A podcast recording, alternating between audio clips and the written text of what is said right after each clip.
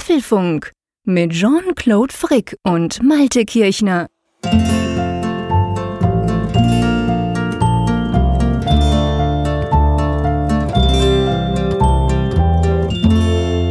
Herzlich willkommen zum Apfelfunk, genau gesagt zur Ausgabe 122. Und ich gebe zu, es fällt mir gar nicht leicht, lieber Malte an der Nordsee, jetzt eine Anmoderation zu machen. Ich als Schweizer an dem Tag, wo ihr als Deutsche, und wir sind ja ein Podcast, der vor allem von Deutschen gehört wird, äh, aus der Weltmeisterschaft rausgeflogen sind, wir Schweizer in dem Moment im Achtelfinale noch drin sind. Ich habe einen Vorschlag an die Nordsee. Ich schlage vor, wir machen das, was wir am besten können. Wir sprechen über Technik und klammern den blöden Fußball komplett aus. Einverstanden? ja, wobei es ja eine Parallele gibt, lieber Jean-Claude. Es gibt ja die Parallele, dass dabei sein ist alles gilt. Das ist ja das klassische Fußballmotto und das Stimmt. ist ja auch ein Motto, was zu etwas passt, was in drei Tagen soweit ist. Definitiv, ganz genau. Da hast du natürlich völlig recht. Eine sehr schöne Überleitung eigentlich schon gleich zu unserem Thema. Und ja, ich dachte mir auch, also ich meine, ihr kennt mich, ich mache ja gern dumme Sprüche und ich weiß, bei Malte wäre das auch kein Problem. Du bist ja jetzt auch nicht so der extrem angefressene Fußballfan. Ich kann mir aber schon vorstellen, dass wir den einen oder anderen Hörer haben, der das vielleicht ein bisschen anders sieht. Drum lassen wir das. Aber ja, dabei sein ist alles. Das ist so. Wollen wir gleich damit einsteigen, bevor wir dann überhaupt zu den Themen kommen, weil ihr alle wisst es ja sicher, da draußen ähm, in drei Tagen steigt das große exklusive Apfelfunk Frankfurt Event. Ich weiß nicht, wie es dir geht, aber ich bin schon richtig aufgeregt. ja, es wird greifbar und damit ist es jetzt auch wirklich extrem spannend. Jeden Tag, den es sich dann mehr nähert, werde ich auch aufgeregter. Und ich, ich muss dir sagen, ich verliere auch irgendwann so das Gefühl dafür, so bei Gestaltungsfragen, ist das jetzt noch gut oder ist das nicht gut? Also das, solche Sachen muss ich wirklich weit im Voraus anfangen. Dann bin ich recht so sicher am Sattel, was die Bewertung angeht.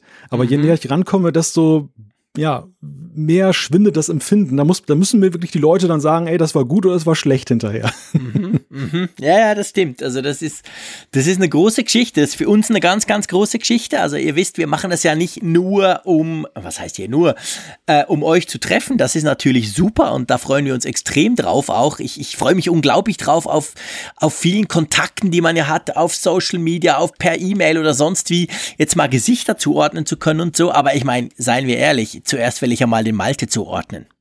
Ja, es gilt das alte Überraschungsei-Motto, Spiel, Spannung, Spaß und so weiter. Ja, weißt du, wie mir das vorkommt? dass wir zwei uns nach zweieinhalb Jahren Podcast ja dann zum ersten Mal quasi live gegenüberstehen. Das kommt mir so ein bisschen vor in den 80er Jahren. Ja, ich weiß, ich bin ein alter Sack. Das habt ihr vielleicht auch schon mitbekommen. Der eine der zwei Apfelfunker ist wirklich schon alt. Ich habe in den 80er Jahren CB-Funk gemacht. Alpha Centauri 64 war mein Rufzeichen. Und da konnte man ja funken und du warst so, ja, du kanntest ja so 10, 20, 30, 40 maximal Kilometer weit bist du gekommen. Bei uns in den Bergen ein bisschen weiter bis zum nächsten Hügel. Und da hattest du ja ab und zu tatsächlich mit Leuten immer wieder getalkt zu bestimmten Zeiten. Du hast dich dann manchmal verabredet, ich war dann Teenie und du hast dich halt virtuell quasi über dieses CB-Funk unterhalten und da habe ich dann auch ab und zu Leute irgendwann mal getroffen. Und das war auch immer ganz interessant dann so quasi, du hattest nur die Stimme. Ich meine, heute, ehrlich gesagt, ich habe den Malte auch schon zumindest virtuell gesehen. Also von dem her gesehen ist da vielleicht die Überraschung jetzt rein optisch gesehen nicht so groß. Aber ähm, es kommt mir so ein bisschen vor wie damals. Ja, also ich habe jetzt keinen CB-Funk gemacht, ich musste gerade sehr schmunzeln, als du deinen Rufnamen da genannt hast. Das wirkt jetzt wirklich alt, Jean-Claude. Ich meine, ansonsten bist du eigentlich ein jung aussehender Typ, das habe ich jetzt erst wieder festgestellt. Du warst ja diese Woche dann auch jetzt bei, ich glaube, 20 Minuten ja, ja zu Gast. Genau, genau. Und da warst ja, du hast ja schon ein bisschen Livestream-Training gemacht dann fürs Wochenende. ja, genau. Und da habe ich noch gedacht, naja, meine Güte, er stellt sich immer so alt dar, aber er ist es ja optisch überhaupt nicht. Aber das ja, war jetzt wirklich so eine Reminiszenz an alte Zeiten. Ja, definitiv. Ja, das, also das ist in der Tat immer wieder ein komischer Moment. Ich habe das jetzt mit anderen Online-Projekten in der Vergangenheit auch durchlebt, dass, dass man eine Weile miteinander schon zu tun hat. Man schreibt sich, man macht gemeinsam Projekte und dann trifft man sich das erste Mal.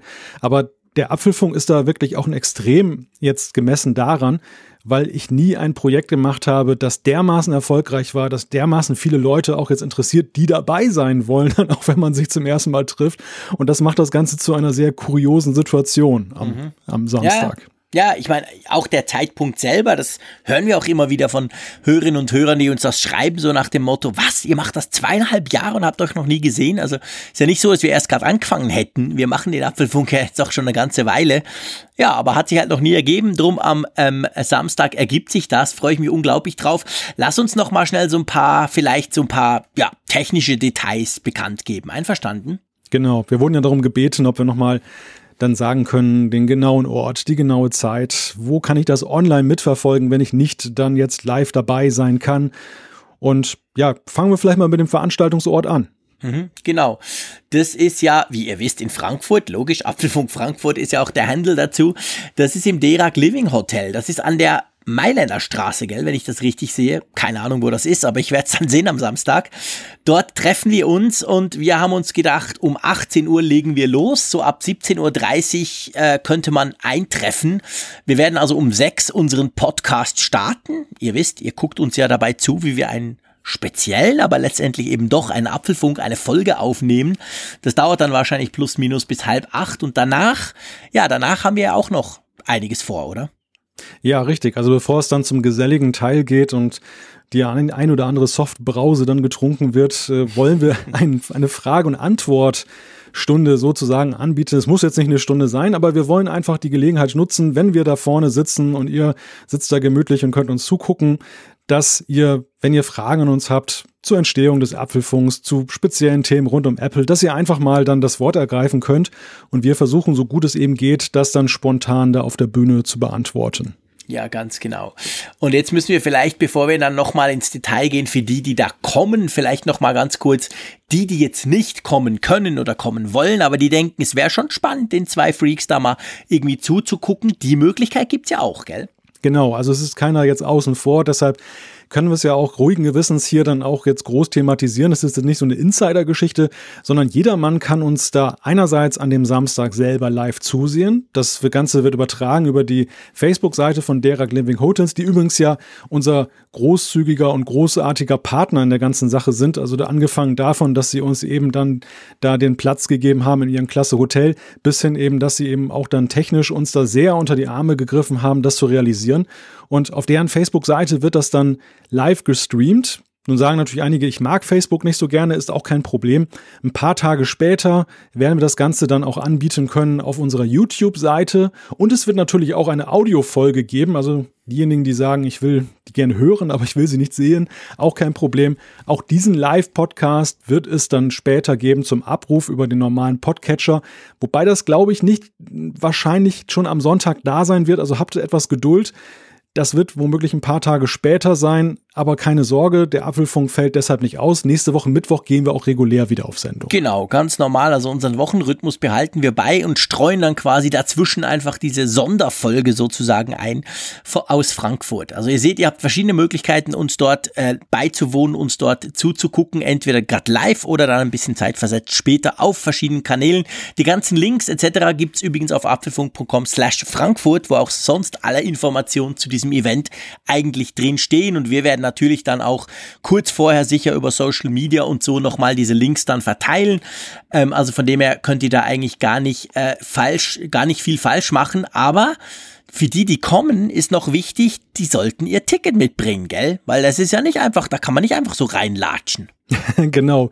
Wir haben ja nicht ohne Grund Tickets verteilt, sondern da ist ja unter anderem ein QR-Code drauf und ein Ticketcode und es ist eben ganz wichtig, dass ihr entweder das Ticket digital mitbringt oder aber, wenn ihr so analog unterwegs seid, so wie wir es manchmal auch sind, wir beiden selten, dann könnt ihr es auch selbstverständlich ausdrucken und mitbringen. Also ganz wichtig, vergesst euer Ticket, euer Ticket nicht, das wird kontrolliert. Und, lieber Jean-Claude, wir wollen ja auch noch so ein bisschen auf sozialen Netzwerken und so unterwegs sein und auch so einen kleinen Showcase machen. Also die Teilnehmer sollten auch da entsprechend präpariert sein, dass sie zumindest Bescheid wissen, was geplant ist. Ja, ganz genau. Wir haben uns nämlich einen Instagram-Account eingerichtet. Da kann man sagen, okay, ein Podcast auf Instagram, was soll denn das? Naja, wir versuchen das einfach mal. Äh, ganz einfach Instagram.com, ihr kennt das, und dann dort unter Apfelfunk, da sind wir jetzt neuerdings zu finden. Da ist noch nicht viel drauf, aber das wollen wir ändern. Wir wollen nämlich, dass ihr uns eure Fotos schickt vom Event, gell? Genau, wir würden uns freuen, wenn ihr uns einfach eure Schnappschüsse schickt. Ihr werdet ja mit Sicherheit auch jetzt irgendwie ein Smartphone dabei haben oder wahrscheinlich auch ein iPhone dabei haben und hier und da ein Bild machen. Und wenn ihr sagt, das ist ein gelungener Schnappschuss, das könnte doch mal da veröffentlicht werden, dann her damit. Das posten wir alles dann auf dieser Seite. Wir haben uns auch so einen offiziellen Hashtag ausgedacht, damit wir auch auf Twitter und auf Facebook entsprechend dann eure Posts relativ schnell finden können. Der lautet mit äh, Apfelfunk Fra. Apfelfunk Fra lautet der. Und äh, ja, was gibt es noch zu sagen? Zwei Sachen gibt es noch zu sagen. Einerseits die Wingu-App, hatten wir letzte Woche schon gesagt. Stimmt. Den Link, den findet ihr in den Show Notes. Ladet so die bitte runter, wenn ihr kommt, weil da wollen wir dann was Kleines testen und da werden wir drüber sprechen vor Ort. Genau. Und ja, wer jetzt noch Geschmack bekommen hat und sagt, hm, schade, ich habe gar kein Ticket, ich war bei der Verlosung nicht dabei, da haben wir dann auch noch eine gute Nachricht. Genau, wir haben noch zwei wirklich last, last, last, last Minute Möglichkeiten. Guckt mal auf Apfelfunk vorbei, ähm, da könnt ihr euch eintragen, wenn ihr die möchtet. Da kriegt ihr dann von uns gleich Bescheid. Ist natürlich jetzt extrem kurzfristig, aber wer weiß, vielleicht denkt der oder eine oder andere, hey, ich bin ja da gleich in der Nähe oder um die Ecke und ich will trotzdem noch kommen, dann hättet ihr die Möglichkeit noch. Gut, ich würde sagen, Apfelfunk Fra oder Apfelfunk Frankfurt äh, machen wir einen Haken drum, freuen uns alle riesig drauf. Ich glaube, ihr, liebe Hörerinnen und Hörer, auch die, die nicht vor Ort sind, könnt euch auch freuen, weil ich glaube, auch die Folge wird ganz spannend und würde uns natürlich auch freuen, wenn ihr auf Social Media oder eben vielleicht sogar auf der Facebook-Page selber dann mal kurz vorbeiguckt und uns da vielleicht zuguckt oder dann danach im Abspann auf anderen Kanälen. Also das ist einfach eine große Sache für den Apfelfunk, muss man ganz klar sagen. Es ist eine große Sache für uns zwei vor allem, die ja den Apfelfunk machen. Also wir freuen freuen uns riesig, aber Nichtsdestotrotz, der Apfelfunk ist und bleibt ein Podcast, wie ich das immer so wieder schön sage. Und drum schlage ich vor, äh, auch heute, das machen wir nicht anders, Folge 122. Was haben wir denn für Themen? Ja, vielleicht sollten wir noch eine Sache einflechten, oh, die auch rund vergessen. um das Thema Audiopodcast oh, geht. Stimmt, habe ich total vergessen in unserem schönen Skript. Ja, komm, das darfst du verkünden. Ja, ganz kurze freudige Botschaft. Wir sind seit letzter Woche auch auf Spotify abrufbar. Das heißt, wenn ihr jetzt Spotify als eure Podcast-App benutzt, die haben ja ein sehr erlesenes Angebot. Also nicht jeder kommt da so rein wie bei iTunes, sondern sie kuratieren das letzten Endes dann, wer, wer da reinkommt und wer nicht. Und wir haben die große Ehre, dass wir jetzt auch mit dabei sein dürfen. Und äh, das hat auch den Vorteil, in Deutschland gibt es einige, die haben so Mobilfunkpässe. Das, diese Zuschriften haben wir auch, auch immer wieder mal bekommen, die dann Stimmt. sagen, ich kann kostenfrei Spotify mobil abrufen, andere Sachen aber nicht. Warum seid ihr nicht bei Spotify? Also es gibt jetzt diese zusätzliche Möglichkeit und ja, wir freuen uns kurz und gut. Genau. Und alle anderen, die müsst überhaupt keine Angst haben. Es ist nicht so, dass es uns dann irgendwann nur noch auf Spotify gibt oder so. Wir sind, das haben wir immer gesagt, wir sind total offen. Es war übrigens auch ein Grund, warum wir in Anführungszeichen erst jetzt auf Spotify sind, weil nämlich ganz früher hieß es mal, ja, das könnt ihr schon, aber dann ist dann exklusiv. Und da haben wir immer gesagt, das wollen wir nicht. Also wir sind auf verschiedensten Plattformen. Uns geht es ja darum, dass ihr uns möglichst einfach hören könnt, so wie es euch eben am bequemsten ist. Und neuerdings ist das jetzt zusätzlich auch noch bei Spotify möglich. Aber ähm, also keine Bange, wir ziehen jetzt nicht irgendwie um oder so, wie das ja der ein oder andere große berühmte Podcast in der Vergangenheit auch schon gemacht hat. wir bleiben, wo wir sind, äh, auf Apfelfunk.com oder auf allen anderen Kanälen und jetzt einfach noch zusätzlich auch auf Spotify, wenn ihr das möchtet. Genau, wir bleiben flauschig, auch, auch auf anderen Kanälen. genau. Wir tun uns da nicht irgendwie ein, äh, einsperren lassen oder so. Nee, das haben wir definitiv nicht vor. Ja. Gut, okay, danke für Spotify. Ich meine, ich gebe zu, ich bin auch ein bisschen stolz, weil du hast es vorhin mal ganz kurz angesprochen, in deiner typisch norddeutschen, untertriebenen Art. Ähm, äh, es sind ja nicht alle Podcasts bei Spotify und die tun das tatsächlich, die schauen das ziemlich streng an und haben irgendwelche komischen Kriterien. Aber auf jeden Fall fanden sie, das sei cool, wenn wir dabei sein. Und nachdem wir dann die Exklusivitätsfrage auch klären konnten, ja, sind wir jetzt eben noch zusätzlich bei Spotify und ich, ich finde das schon cool, oder? Ja, definitiv. Darf man sagen. Darf man ja auch mal ein bisschen stolz sein. ähm, gut, lass uns zu den Themen gehen. Ähm, es gibt nämlich ja wieder einiges. Ich finde eigentlich recht viel für eine Woche, wo ich Gefühlsgefühl habe, es passiert ja gar nichts. Das mag aber auch daran liegen, dass ich einfach schon so auf den Samstag fixiert bin, ehrlich gesagt, Malte, auf unser Event und drum vielleicht auch die eine oder andere News übersehen habe. Aber es gibt einiges. Lass uns mal ganz kurz die Themen anbesprechen oder vorstellen. Genau, das erste Thema bedeutet übrigens nicht, dass wir das Apple-Jahr 2018 schon verloren gegeben haben. Das sei vorangestellt. Es geht darum, es gab Neuigkeiten bei Bloomberg, ein Bericht, dass Apple eine große Audio-Offensive im Jahre 2019 plant. Und jetzt fragt ihr euch vielleicht Audio-Offensive, HomePod oder was soll das sein? Ja, wir geben euch die Antworten. Genau. Ähm, wir haben ja schon einige Male und in einem Podcast ganz spezifisch in einer der letzten Folgen über Tastaturprobleme bei den MacBooks gesprochen und da gibt's jetzt tatsächlich, ich sag mal, da kommt Bewegung rein in die ganze Geschichte. Was das genau heißt, das klären wir später. Ein Thema, was sicherlich viele dann auch herbeigesehnt haben, ist, dass jetzt seit dieser Woche auch die Public Betas von iOS 12, tvOS 12 und macOS Mojave dann verfügbar sind, wie ihr die euch laden könnt und ja, worauf ihr euch einstellen solltet. Ein paar Sicherheitshinweise sind ja doch angebracht. Darüber sprechen wir nachher. Sowas von. Ja, und dann, äh, ich glaube, das ist unter Umständen dann unser kontroversestes Thema. Mal schauen. Ähm, bin ich dann auch auf die Zuschriften gespannt, die wir ja immer wieder kriegen. Äh, und zwar geht's um ein iPhone, beziehungsweise geht darum, dass Apple eigentlich die komplett kabellose Zukunft plant und schon mal einführen wollte. Was das genau heißt, da sprechen wir drüber. Ich habe in der vergangenen Woche ein smartes Haus besucht und da dachte ich mir, das könnte ja vielleicht auch mal ein Thema für den Apfelfunk sein ja, Zusammenspiel mit Alexa, aber eben auch ganz vielen Apple verbundenen Geräten. Wie ist es eigentlich, wenn man das jetzt mal so ins Extrem bringt mit den ganzen Gadgets? Genau, das ist cool. Dann noch so ein paar kleine Randnotizen aus dem App-Bereich, sage ich mal. Dann kommen wir zur Umfrage der Woche und die ein oder andere Zuschrift, denke ich, passt auch noch rein. Und dann gibt die Apfelfunk-Folge 122 wird dann so richtig voll. Lass uns mal starten mit der sogenannten Audio-Offensive für 2019. Als ich das so gelesen habe, dachte ich zuerst so, äh, 2019, hey Freunde, mach das jetzt bitte gleich. Aber es würde ja schon so ein bisschen bedeuten, dass Apple ähm, ziemlich stark den Fokus im Audiobereich legt. Aber lasst uns zuerst mal zusammenfassen, was genau kolportiert man? Ihr wisst, das ist ein Gerücht. Wir wissen natürlich offiziell noch nichts, aber wovon geht man denn aus, was da eventuell nächstes Jahr kommen könnte? Ja, es ist ein Wiedersehen mit einigen Gerüchten, die wir auch schon verschiedentlich gehört haben, aber jedes Mal für sich einzeln. Und jetzt gibt es diesen Mark Gurman-Bericht auf Bloomberg, der das Ganze zusammenfasst und zu einem großen Thema für 2019 erklärt. Allen voran sind da die AirPods, dass die irgendwie weiterentwickelt wurden, das wird ja schon lange gemunkelt. Da ist auch wieder dann von Spritzwasserschutz die Rede. Das Ladecase soll ja sowieso besser werden, dass man es dann auch kabellos aufladen kann. Neu ist allerdings auch die Aussage, dass die AirPods in einer Art Deluxe Edition dann auch Noise Cancelling mitbringen. Das heißt, man kann die Dinger aufsetzen und die Umgebungsgeräusche werden durch intelligente Technik ausgeblendet. Etwas, was wir bislang ja eher im Premium-Segment haben. Und das wäre ja eine interessante Bewegung. Das wäre geil. Das wäre Hammer. Also Noise Cancelling, ich bin ein großer Fan von Noise Cancelling. Zumindest wenn es ums Reisen geht. Also ich werde auch am Samstagmorgen mir meine Bose QC35 wieder über die Ohren stülpen, wenn ich da nach Frankfurt tuckere, weil es einfach cool. Also von dem her, wenn natürlich die AirPods das hätten, vielleicht ich sag mal, ähm, natürlich aktivierbar oder auch deaktivierbar. Ihr wisst, ich laufe fast nur mit den AirPods rum, also die habe ich sozusagen immer in den Ohren, wenn ich unterwegs bin. Das muss ich sagen, fände ich schon, das fände ich persönlich sehr, sehr attraktiv. Den Spritzwasserschutz, ja, ich weiß, das wollen die Sportler, weil sie so schwitzen und so, aber ehrlich gesagt, brauche ich nicht. Oder wie hm. siehst du das? Ja, geht mir ähnlich, aber ich bin ja auch genauso unsportlich wie du. Gut, du kannst ja an der Nordsee auf einer Düne stehen und dann wischt, wirst du quasi ganz nass. Das wäre unter Umständen etwas, wofür ja. du das auch brauchen könntest. Genau, wenn ich jeden Morgen mit meinem Fischerboot rausfahre, genau, der, ja, der Airport genau. fällt mir in die Nordsee, dann habe ich, hab ich noch eine Chance, ihn wieder zurückzubekommen.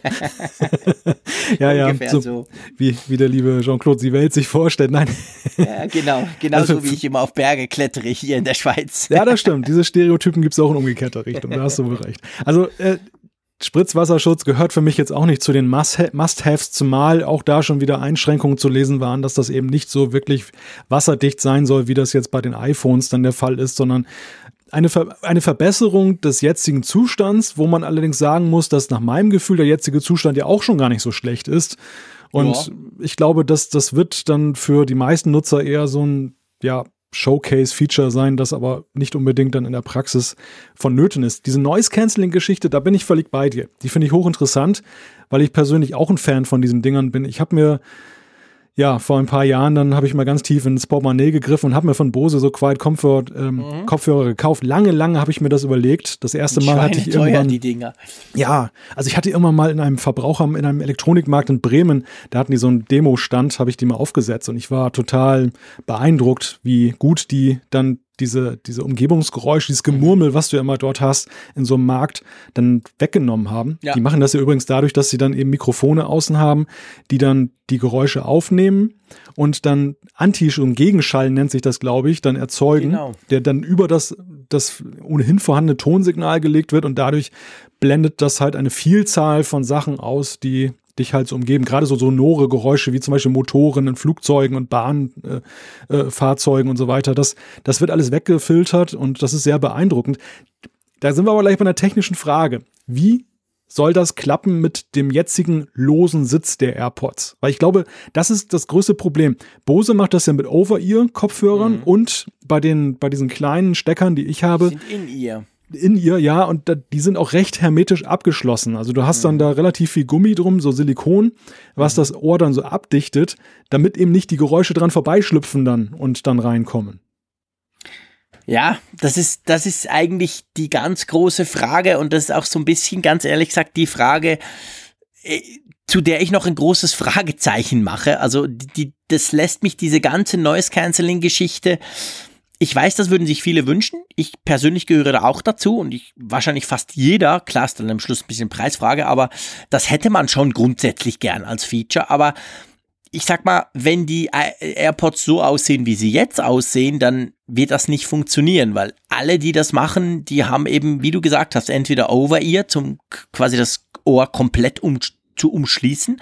Oder eben, das sind dann wirklich so klassische In-Ears, die du wirklich reinsteckst und dann ist dein Ohr auch quasi zu. Aber so dieses lose, ich lieg so ein bisschen im Ohr und plärre da rein, das funktioniert natürlich nicht, wenn du da Noise Cancelling machen willst also eigentlich müssten sie, wenn sie das wirklich machen, also wenn Noise Cancelling in einer vielleicht teureren Version der AirPods kommt, dann müssten sie die, die Form ändern, ganz klar. Ich meine, das wäre ja nicht grundsätzlich eine Katastrophe. Ich begegne immer wieder Leuten, die sagen, fände ich ganz cool, die AirPods, aber ich habe nicht die Ohren dafür. Ja, ja, das, das, das stimmt. Das ist ein oft gehörter Kritikpunkt, der, der sich auch dann über die ganze Zeit jetzt gehalten hat. Und es liegt natürlich eine Chance darin, zweierlei. Einerseits, dass, dass du eben sagst, das ist ein Premium-Gerät. Das heißt, die normalen AirPods wird es weiterhin geben. Mhm. Man kann also parallel noch ein angepasstes Design nehmen. Man kann andererseits diese eben diese Ohrpass-Geschichte damit auch aufgreifen, weil wenn das mehr abschließt, dann, dann sitzt es auch besser drin. Und natürlich nicht zu vergessen, die Designfrage an sich. Also der, die AirPods sind jetzt ja recht ikonisch signifikant in ihrem Aussehen, aber eine Weiterentwicklung, ja, viele würden erwarten, dass man der das auch ansieht, dass sie sich weiterentwickelt hat. Das heißt, mhm. es wäre eigentlich die Chance, dann auch im Verkauf zu sagen, Stimmt. hier, guck her, die sehen jetzt anders aus. Und deshalb könnte ich mir auch da vorstellen, zumal ja auch bis heute nicht alle Fans sind von den, wir haben es damals noch genannt, den abgesägten Zahnbürstenköpfen. Äh, genau, genau, dem Zahnbürstenkopf einer elektrischen Zahnbürste. Äh, ja, das stimmt. Also ich, ich habe zwar auch schon gesagt, ich sehe die inzwischen in der Schweiz sehr häufig. Gefühlt alle 100 Meter hat einer AirPods an. Und ich finde, ich habe mich völlig dran gewöhnt, sowohl bei anderen wie bei mir. Aber es ist immer noch so, so man, man kann durchaus damit noch ein bisschen Spott ernten. Auch wenn ich eben finde, es, es lässt langsam nach, weil es, man ist kein Exot mehr, wenn man mit AirPods rumläuft. Aber gut, ganz komisch finde ich ja ehrlich gesagt noch das letzte Gerücht bezüglich AirPods, nämlich zu diesem Ladecase. Also auf der einen Seite, ich glaube, wir sind uns einig, die 2019er AirPods, die werden ein Ladecase haben, das selber wiederum drahtlos aufgeladen werden kann. Das kann man dann vielleicht im nächsten Jahr auf die AirPower legen, so, hm, eventuell. Ja. Mal gucken, vielleicht kommen die dann. Äh, aber das aktuell geht's ja noch drum ums Gerücht, dass dieses Ladecase, also du musst mich da korrigieren, wenn ich Mist erzähle, vielleicht habe ich es nicht ganz richtig verstanden, aber dieses Ladecase soll wiederum selber ein iPhone laden können. Also man könnte dann das Case nehmen, einstecken beim iPhone und dann wird das iPhone geladen. Habe ich das richtig? Mhm. Habe ich das richtig verstanden? Ja, so habe ich das auch verstanden, dass das dann die das Case sozusagen als Powerbank mhm. fungiert und ja, dein, dein iPhone auch über den Tag bringt, was ich dann Finde auch recht eine kurios total finde. Scheiße Idee. weißt du warum? Nicht grundsätzlich, dass ich nicht immer eine Powerbank brauche und das Gefühl habe, ich muss immer überall Strom haben, klar. Aber das Coole finde ich an den AirPods ist natürlich vor allem das Case, weil man einfach die AirPods mindestens zwei, drei, vier Mal in diesem Case ja laden kann, komplett. Und dadurch kriegst du, finde ich, eine gigantische Akkulaufzeit. Also ich, ihr wisst, ich pendle nach Zürich, alles in allem Haus zu Haus, ein, dreiviertel Stunden ungefähr. Wenn ich hier rausgehe, sind die AirPods drin. Wenn ich in Zürich im Büro ankomme, gehen sie raus ins Case und dann wieder zurück. Und das funktioniert perfekt. Und wenn jetzt das Case quasi, ich meine, es müsste entweder viel dicker sein, damit es noch mehr Kapazität hat, um noch so ein iPhone zu powern. Oder aber ich komme dann dazu, dass ich diesen dieses klein wenige Strom, das ich ja eigentlich für die AirPods brauche, dann auch noch ins iPhone transferiere. Also irgendwie geht das für mich nicht auf. Ich kann mir das ganz ehrlich gesagt eigentlich nicht vorstellen. Ja, ja, sehe ich absolut Da ist genauso. viel zu wenig Strom drin. Äh, Richtig, und, und wenn du, wenn du jetzt, ich, ich weiß jetzt auch nicht, welch, wie hoch die Energieaufnahme der AirPods ist verglichen mit einem iPhone. Ich denke allerdings, die wird bei weitem nicht so hoch sein, wie die eben, wenn du ein iPhone auflädst. Und das, das wirft natürlich unweigerlich die Frage auf, wo soll denn diese ganze Akkukapazität herkommen? Ja. Will man denn ein ein Kilo schweres Ladecase mit sich rumschleppen, dann von, von den AirPods? Der, der Reiz liegt ja auch gerade daran, dass dieses Ladecase ja selber auch so klein, kompakt und, und eben ein Federgewicht ist. Und ähm, deshalb ist diese ganze Sache mit dem iPhone für mich auch mit vielen Fragezeichen versehen. Also angefangen davon, wo soll die Kapazität herkommen? Wie will man sie da drin reinstecken, ohne das jetzt größer und schwerer zu machen? Und gleichzeitig, was du auch gesagt hast, dass es vermutlich im ja, im Gefühl des Nutzers eher für Verwirrung sorgt als für eine Mhm. Nützlichkeit, weil eben dieser geliebte Vorgang, so wie du ihn ja schon beschrieben hast, jetzt dann ja durch diese Simultannutzung durchbrochen wird. Dass also Ja, eben genau. da kein Überblick mehr irgendwann ist, wie viel habe ich denn jetzt noch Saft drauf und ähm, kann ich meine AirPods jetzt den ganzen Tag noch nutzen. Im ersten Moment ist es charmant, dass man sagen kann, okay, du, du hast jetzt ein Gerät, es, es hat jetzt noch eine, einen Zusatznutzen, du könntest theoretisch jetzt das auch als Powerbank nutzen im Fall der Fälle. Das findet man ja erstmal nett. Aber je mehr man drüber nachdenkt, desto eher bin ich geneigt zu sagen, ich halte es nicht für eine gute Entwicklung. Aber gut, man muss es ja auch nicht nutzen, dann, wenn es dann so ist. Ja, ja, natürlich. Nee, klar. Also logisch, man, man kann es ja dann auch sein lassen. Ähm, aber damit ist es ja noch nicht getan. Wir sprechen ja über die äh, mögliche Audio-Offensive von Apple. Es gibt ja noch ein anderes Teil, und wenn wir gerade bei den Kopfhörern sind, es soll ja auch noch einen sogenannten High-End-Kopfhörer geben. Und jetzt wird natürlich der eine oder andere sagen, ja, dann kann es dann nicht Beat sein. Ähm, und das soll es offensichtlich auch nicht sein, oder? Es soll tatsächlich einen Apple-Kopfhörer geben. Ja, ja, auch das ein, ein Wiedersehen mit einem alten Gerücht, was, Mhm. glaube ich, uns schon Anfang des Jahres beschäftigt hat. Ja. Für mich ist das ein Zeichen, wenn ein Gerücht immer wieder auftaucht, dass äh, da schon irgendwo was dran sein könnte. Wir haben das damals ein bisschen belächelt und haben gesagt, hm, wie wollen die das denn eigentlich in der Kommunikation dann übereinkriegen mit ihrer Beats-Geschichte, dass dass da eben nicht so viele Schnittmengen entstehen oder das für Verwirrung sorgt. Aber inzwischen könnte ich mir vorstellen, dass das zumindest jetzt, wenn auch noch nicht final entschieden, dass es ein Produkt wird, aber doch zumindest in den Köpfen von Apple, von den Apple-Verantwortlichen da herumschwirrt, dann eben so einen ähm, High-End Over-Ear-Kopfhörer rauszubringen. Die Frage für mich ist, warum? Tja, das ist, glaube ich, das ist, glaube ich, genau der Punkt. Also das Einzige, was mir einfällt, und ich habe auch schon ziemlich an diesem High-End Over-Ear-Kopfhörer rumstudiert und genau die Frage, warum, da, da kommt man irgendwie dann immer hin. Ähm, wahrscheinlich, weil der Johnny Ive gesagt hat, hey, ich will endlich mal einen coolen Kopfhörer designen. Weil, seien wir ehrlich, ich meine, Apple verkauft unglaublich viele Kopfhörer unter dem Label Beats. Das läuft extrem gut. Das ist, das haben sie gekauft für ein paar Milliarden. Das hat sich gelohnt, das passt und das läuft auch gut. Da geben auch, gibt's auch immer wieder neue Entwicklungen. Die Beats Studio 3 Wireless aktuell, die gerade vor ein paar Monaten rauskamen, haben auch ANC drin, also ein aktives Noise Cancelling und so weiter. Also da geht was. Und da stellt man sich die Frage, warum konkurrenziert quasi Apple sein eigenes Business seiner Tochterfirma, die bekannt ist, die, die, die Marke steht für etwas, das kennt eigentlich fast jeder. Warum konkurrenzieren sie das mit so einem Kopfhörer aus quasi aus eigenem Ding, wo man dann ein Apple-Logo draufklebt und ja, ich sag's dir ehrlich, mir fällt eigentlich nur ein, eben entweder, dass der Johnny Ive das einfach cool findet und der hat ja, hat ja eine gewisse Macht, also der kriegt durchaus auch mal eine Produktgruppe, wenn er das will, oder dass sie quasi sagen, ja, das ist so high-end und so abartig teuer, aber auch so super geil am Schluss. Das passt nicht unter die Beats-Marke, die ja zwar schon nicht als Billigmarke läuft, aber wo man halt, ich sag mal, die haben ja so ein gewisses Image. Das wäre so die andere Erklärung, die ich mir vorstellen könnte. Ja, es ist witzig, dass immer, wenn etwas allgemein als Mist empfunden wird, dann gesagt wird, äh, das wollte Johnny Ive wahrscheinlich mal designen. Ich, ja. glaube, ich glaube, unter der Prämisse könnte Apple selbst einen Blumentopf herausbringen. Aber ja. denk, denk mal zurück, es gab doch auch dieses Coffee Table Book. Also das hat das ja noch zusätzlich befeuert, diese ganze Geschichte. Das, das war doch auch so ein Projekt, was Johnny Ive, glaube ich, vorangetrieben hat. Ähm, Erinnerst du dich noch schwach? Ganz, äh, ganz schwach. Nee, ich erinnere mich überhaupt nicht. Was war das?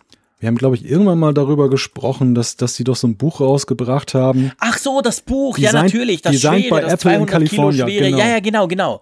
Das habe ich mal bei einem Apple-Event gesehen. Ja, ja, stimmt. Das ist ein gigantisches Teil mit wunderschönen Fotografien. Der ganze, ja, stimmt, genau. Ich, 199 ich ja, genau. Euro und äh, wahrscheinlich Lager, der Versand auch noch 100, sehe. weil es ist so teuer.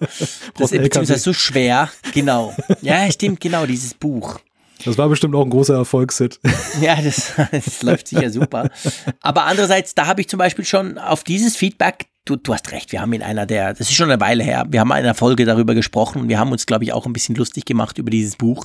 Und wir haben dann, glaube ich, auch eine Zuschrift bekommen, wo jemand gesagt hat, ja, aber im Design also im Designbereich ist es eigentlich gang und gäbe, dass man solche Bücher macht, wo man quasi seine Arbeiten drin nochmal so ein bisschen feiert und so. Und ich kann mir natürlich schon vorstellen, der Johnny Ive hat sich genau sowas auch mal gewünscht und da kriegt er das auch. Hm. Ich weiß nicht, beim, also bei, beim Kopfhörer, ich habe keine Ahnung, das war jetzt nur eine Idee von mir wegen ja, Johnny Ive.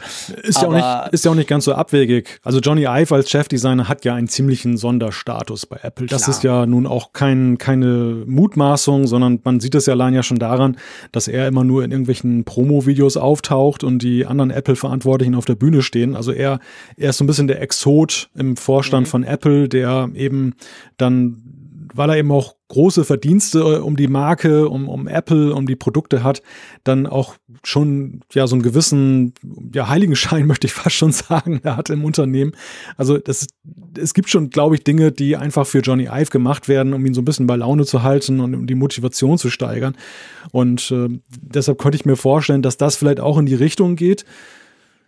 Ja, ansonsten, also mir, mir fällt so ad hoc nicht wirklich das, der Bedarf dafür ein. Also bei den AirPods, finde ich, sind sie in so eine Sache reingegangen, die zwar auch von anderen Herstellern irgendwo mit besetzt wird, aber keines der Produkte überzeugt mich bis heute so dermaßen wie die AirPods ja. in der Umsetzung und der Integration des Systems und der, und der, Qualität und so. Und da finde ich absolut äh, nachvollziehbar, dass Apple da reingegangen ist und ich denke, es ist auch ein Erfolg. Aber jetzt bei den Kopfhörern, diesen klassischen, also da müssen Sie mich noch überzeugen, dass, dass ich sage, hey, ja. da habe ich ja, drauf gewartet. Es ist ja nicht nur so, dass es, ist, es gibt ja nicht nur Beats. Also ich meine, es gibt ja noch unglaublich viele andere auch unglaublich gute Hersteller, die wirklich ganz tolle Kopfhörer praktisch für jeden Preisbereich machen. Es gibt jetzt schon super teure Kopfhörer und da stellt man sich schon die Frage, wo, wo passt da noch Apple rein? Jetzt mal abgesehen vom Brand und, und vielleicht vom Design. Gut, lassen wir uns überraschen und dann als glaube ich, nicht so große Überraschung, rechnet man nächstes Jahr mit einem neuen HomePod. ist eigentlich klar, oder? Also ich meine, ja, logisch. Jedes Produkt irgendwann, außer man stellt es ein, wird dann irgendwann mal mit einer aktuellen Version ergänzt oder ersetzt. Also von dem her gesehen, dass ein neuer HomePod kommt, das ist relativ plausibel, oder? Ja, ja klar. Also das Einzige, was passieren könnte, wäre tatsächlich, dass er sang- und klanglos irgendwie verschwindet, weil er kein Erfolg war. Aber dass, wenn er ein, als Erfolg empfunden wird und sich auch gut verkauft, dass ein Nachfolgeprodukt kommt und dass auch so nach zwei Jahren dann dann irgendwo ein Zyklus dann erreicht ist, dass man sagt, jetzt haben wir genug Neuheiten, um dann eben das wieder groß zu präsentieren. Das liegt in der Tat auf der Hand.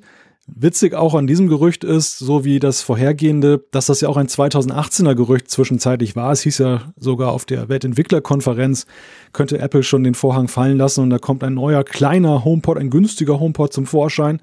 Mhm. Und das, ich frage mich halt, was bedeutet das, dass das alles auf 2019 gerückt ist? Ist das jetzt mhm. nur, weil diejenigen, die die Gerüchte in die Welt setzen, jetzt irgendwie Recht haben wollen und sagen, na gut, dieses Jahr hat es nicht geklappt, äh, jetzt verschiebe ich alle meine Gerüchte ins nächste Jahr und es ist dennoch Humbug?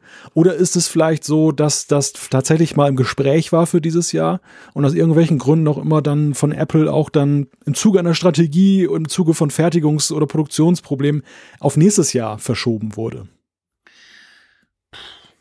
Keine Ahnung. Ja, das, das wissen wir natürlich nicht. Aber ähm, das ist schon so ein bisschen natürlich die Frage. Also diese Gerüchte, es ist wie du gesagt hast, also die, die kommen jetzt immer wieder. Da scheint in irgendeiner Form was dran zu sein. Aber warum das jetzt gerade nächstes Jahr sein muss, äh, ich, gut, ich meine, beim HomePod, da kann man schon sagen, dieses Jahr wäre ja überraschend, weil erstens ist er ja noch praktisch nirgends so richtig eingeführt. Ihr habt ihn jetzt auch erst gerade seit zehn Tagen, dass man ihn kaufen kann. Also ist ja jetzt noch nicht so, dass der schon weltweit verkauft wird seit einem Jahr und der Nachfolger quasi langsam da sein müsste. Also der HomePod ist ja sozusagen erst ganz langsam am Starten. Von dem her, da kann ich mir schon vorstellen, dass es sicher noch bis nächstes Jahr dauert, weil alles andere würde einfach keinen Sinn machen. Ja, ja, nein, der, der HomePod, das halte ich auch für Unfug, wenn man da jetzt dieses Jahr schon nachgesteuert hätte. Das wäre wirklich ein Zeichen größter Not gewesen oder dass sie ihr Line-Up jetzt nicht von Anfang an schon fertig hatten, dass sie dann eben das irgendwie so zeitverzögert bringen. Aber dieses Gerücht, dass zur Weltentwicklerkonferenz oder selbst im September da schon etwas nachgereicht wird, ein kleinerer HomePod auch und ein günstigerer, mochte ich auch nie so recht glauben. Deshalb, wie du sagst, nächstes Jahr wirkt es weitaus plausibler. Ja.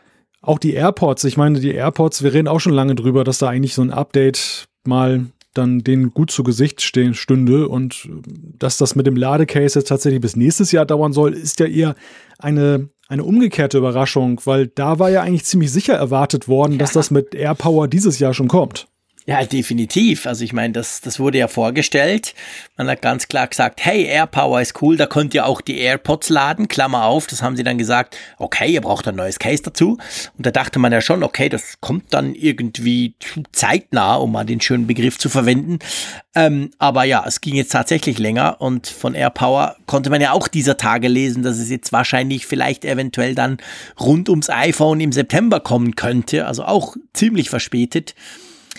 Ja, aber wir haben es auch schon, glaube ich, gesagt bei den AirPods. Also die sind ja auch einfach gut. Also hm. ich habe zum Glück ein AirPod-Ohr und mir fehlt an den Dingern nichts. Ich finde die Akkulaufzeit genial. Man kann damit telefonieren. Ich brauche Siri sowieso nie. Ähm, ist alles dupi. Also ich bin super Fan davon. Punkt. Ja, ja, und ich denke auch, dass es tatsächlich eines solchen großen Sprungs bedarf, wie jetzt zum Beispiel mit dem Noise Cancelling, ja. dass die Bestandsnutzer tatsächlich ins Grübeln kommen und sagen, ich investiere jetzt nochmal neu und ich investiere möglicherweise sogar mehr als beim letzten Mal. Ja. Also um diese Zufriedenheitsschwelle zu durchbrechen, da braucht es schon einen Hammer. Ansonsten ist es tatsächlich nur so, dass man es dann aktualisieren würde, um Neukunden zu werben, die jetzt möglicherweise auch jetzt schon AirPods kaufen würden, aber vielleicht dann noch ein bisschen gezögert haben nach dem Motto, ich gucke mir mal Version 2 an. Ja, genau. Ja, ganz genau. Gut, dann wollen wir die Audiooffensive mal Audiooffensive sein lassen. Und lass uns zu klackernden, zu kaputten, zu verkrümelten Tastaturen rübergehen da haben wir schon viel drüber gesprochen. Wir haben drüber gesprochen, dass die MacBooks und vor allem die MacBook Pros, die da vorgestellt wurden 2016 und dass die ja ja, sagen wir mal, tastaturtechnisch ein bisschen schwierig sind. Da häufen sich Klagen von Leuten, die sagen, die seien kaputt oder funktionieren nicht richtig. Und jetzt kann man schon so sagen, hat Apple so ein bisschen auf das reagiert, oder? Ja, es ist ja ein Thema, was ja lange gegärt hat, bis Apple jetzt dann wirklich mal darauf eingestiegen ist, auf das Ganze. Es geht ja um diese Butterfly-Tastatur, die da eingebaut ist, um diese ganz, diesen, ja, diesen neuen Mechanismus, um eben die Tastatur mit einem geringen Hub dann gleichzeitig aber eben auch noch recht ja, haptisch dann eben umzusetzen. Mhm. Und da ist eben dieser Kritikpunkt aufgekommen von vielen Nutzern, die Probleme damit haben, dass dann ja, da wohl kleinste Staubkörner genügen, um die Funktion der Tasten zu beeinträchtigen.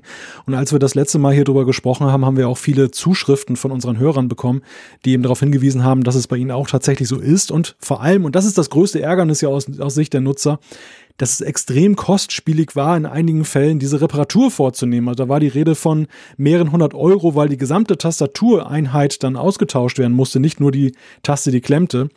Und mhm. da hat uns jetzt diese Woche dann das gute Signal aus Kundensicht erreicht, dass Apple jetzt kostenlose Reparaturen anbietet für eben diese Tastaturen und wohl auch rückwirkend dann auch Fälle, die schon bearbeitet wurden, dann nochmal betrachtet, wenn die Leute sie vortragen. Ja, genau. Sie, also Apple hat ein Reparaturprogramm aufgelegt.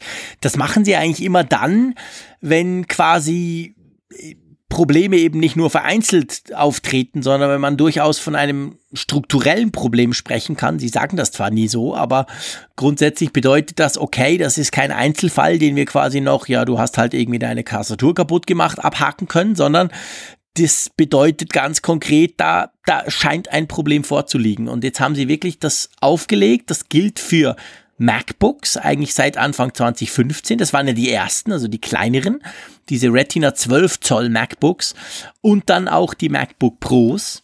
Und zwar die 16er wie die 17er, die kleinen wie die großen. Also es gilt eigentlich, gell, für alle, die diese neue ähm, ganz flache Tastatur haben. Ja, ja, genau. Es gilt für alle, die diese Butterfly-Tastatur da eingebaut haben. Und ich musste sagen, als Besitzer eines MacBooks, der keine Probleme hatte bislang, aber eben immer diese Berichte darüber gelesen hat, ist es dann auch irgendwie ein wohliges Gefühl, wenn du weißt, wenn das tatsächlich mal passieren sollte, dann äh, steht mir jetzt nicht eine irrsinnig teure Reparatur ins Haus. Also ich finde, das ist ein positives Zeichen, was damit auch ausgestrahlt wird. Ja, definitiv. Es geht mir auch so. Also mein MacBook Pro von 2016, das mit Touchbar, das 13 Zoll. Ich habe schon oft gesagt, da gibt es einiges, was mich nervt. Die Tastatur gehört aber nicht dazu. Ich bin damit sehr zufrieden. Ich finde auch, ich kann super schnell drauf tippen. Ich mag die.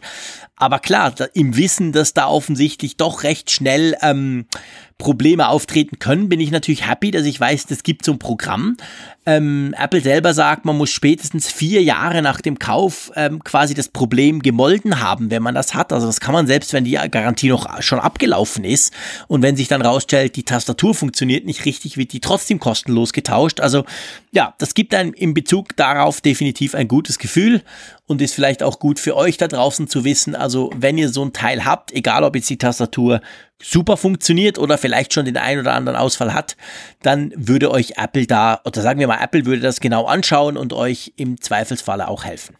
Unbeantwortet bleibt ja gleichwohl die Frage, haben sie das Problem damit tatsächlich im Griff? Also das ist ja auch immer wieder diskutiert worden es wird ja immer vorgeworfen, Apple, dass das ja ein, ein systematisches Problem ist mit dieser, dieser Konstruktion der Tastatur. Also, dass das ein wiederkehrendes Problem ist und nicht eines, was jetzt dann, was weiß ich, durch Unschärfen bei der Produktion oder durch, durch wo es bei Einzelfällen durch irgendwelche Verschiebungen dazu kommt, dass man das reparieren kann.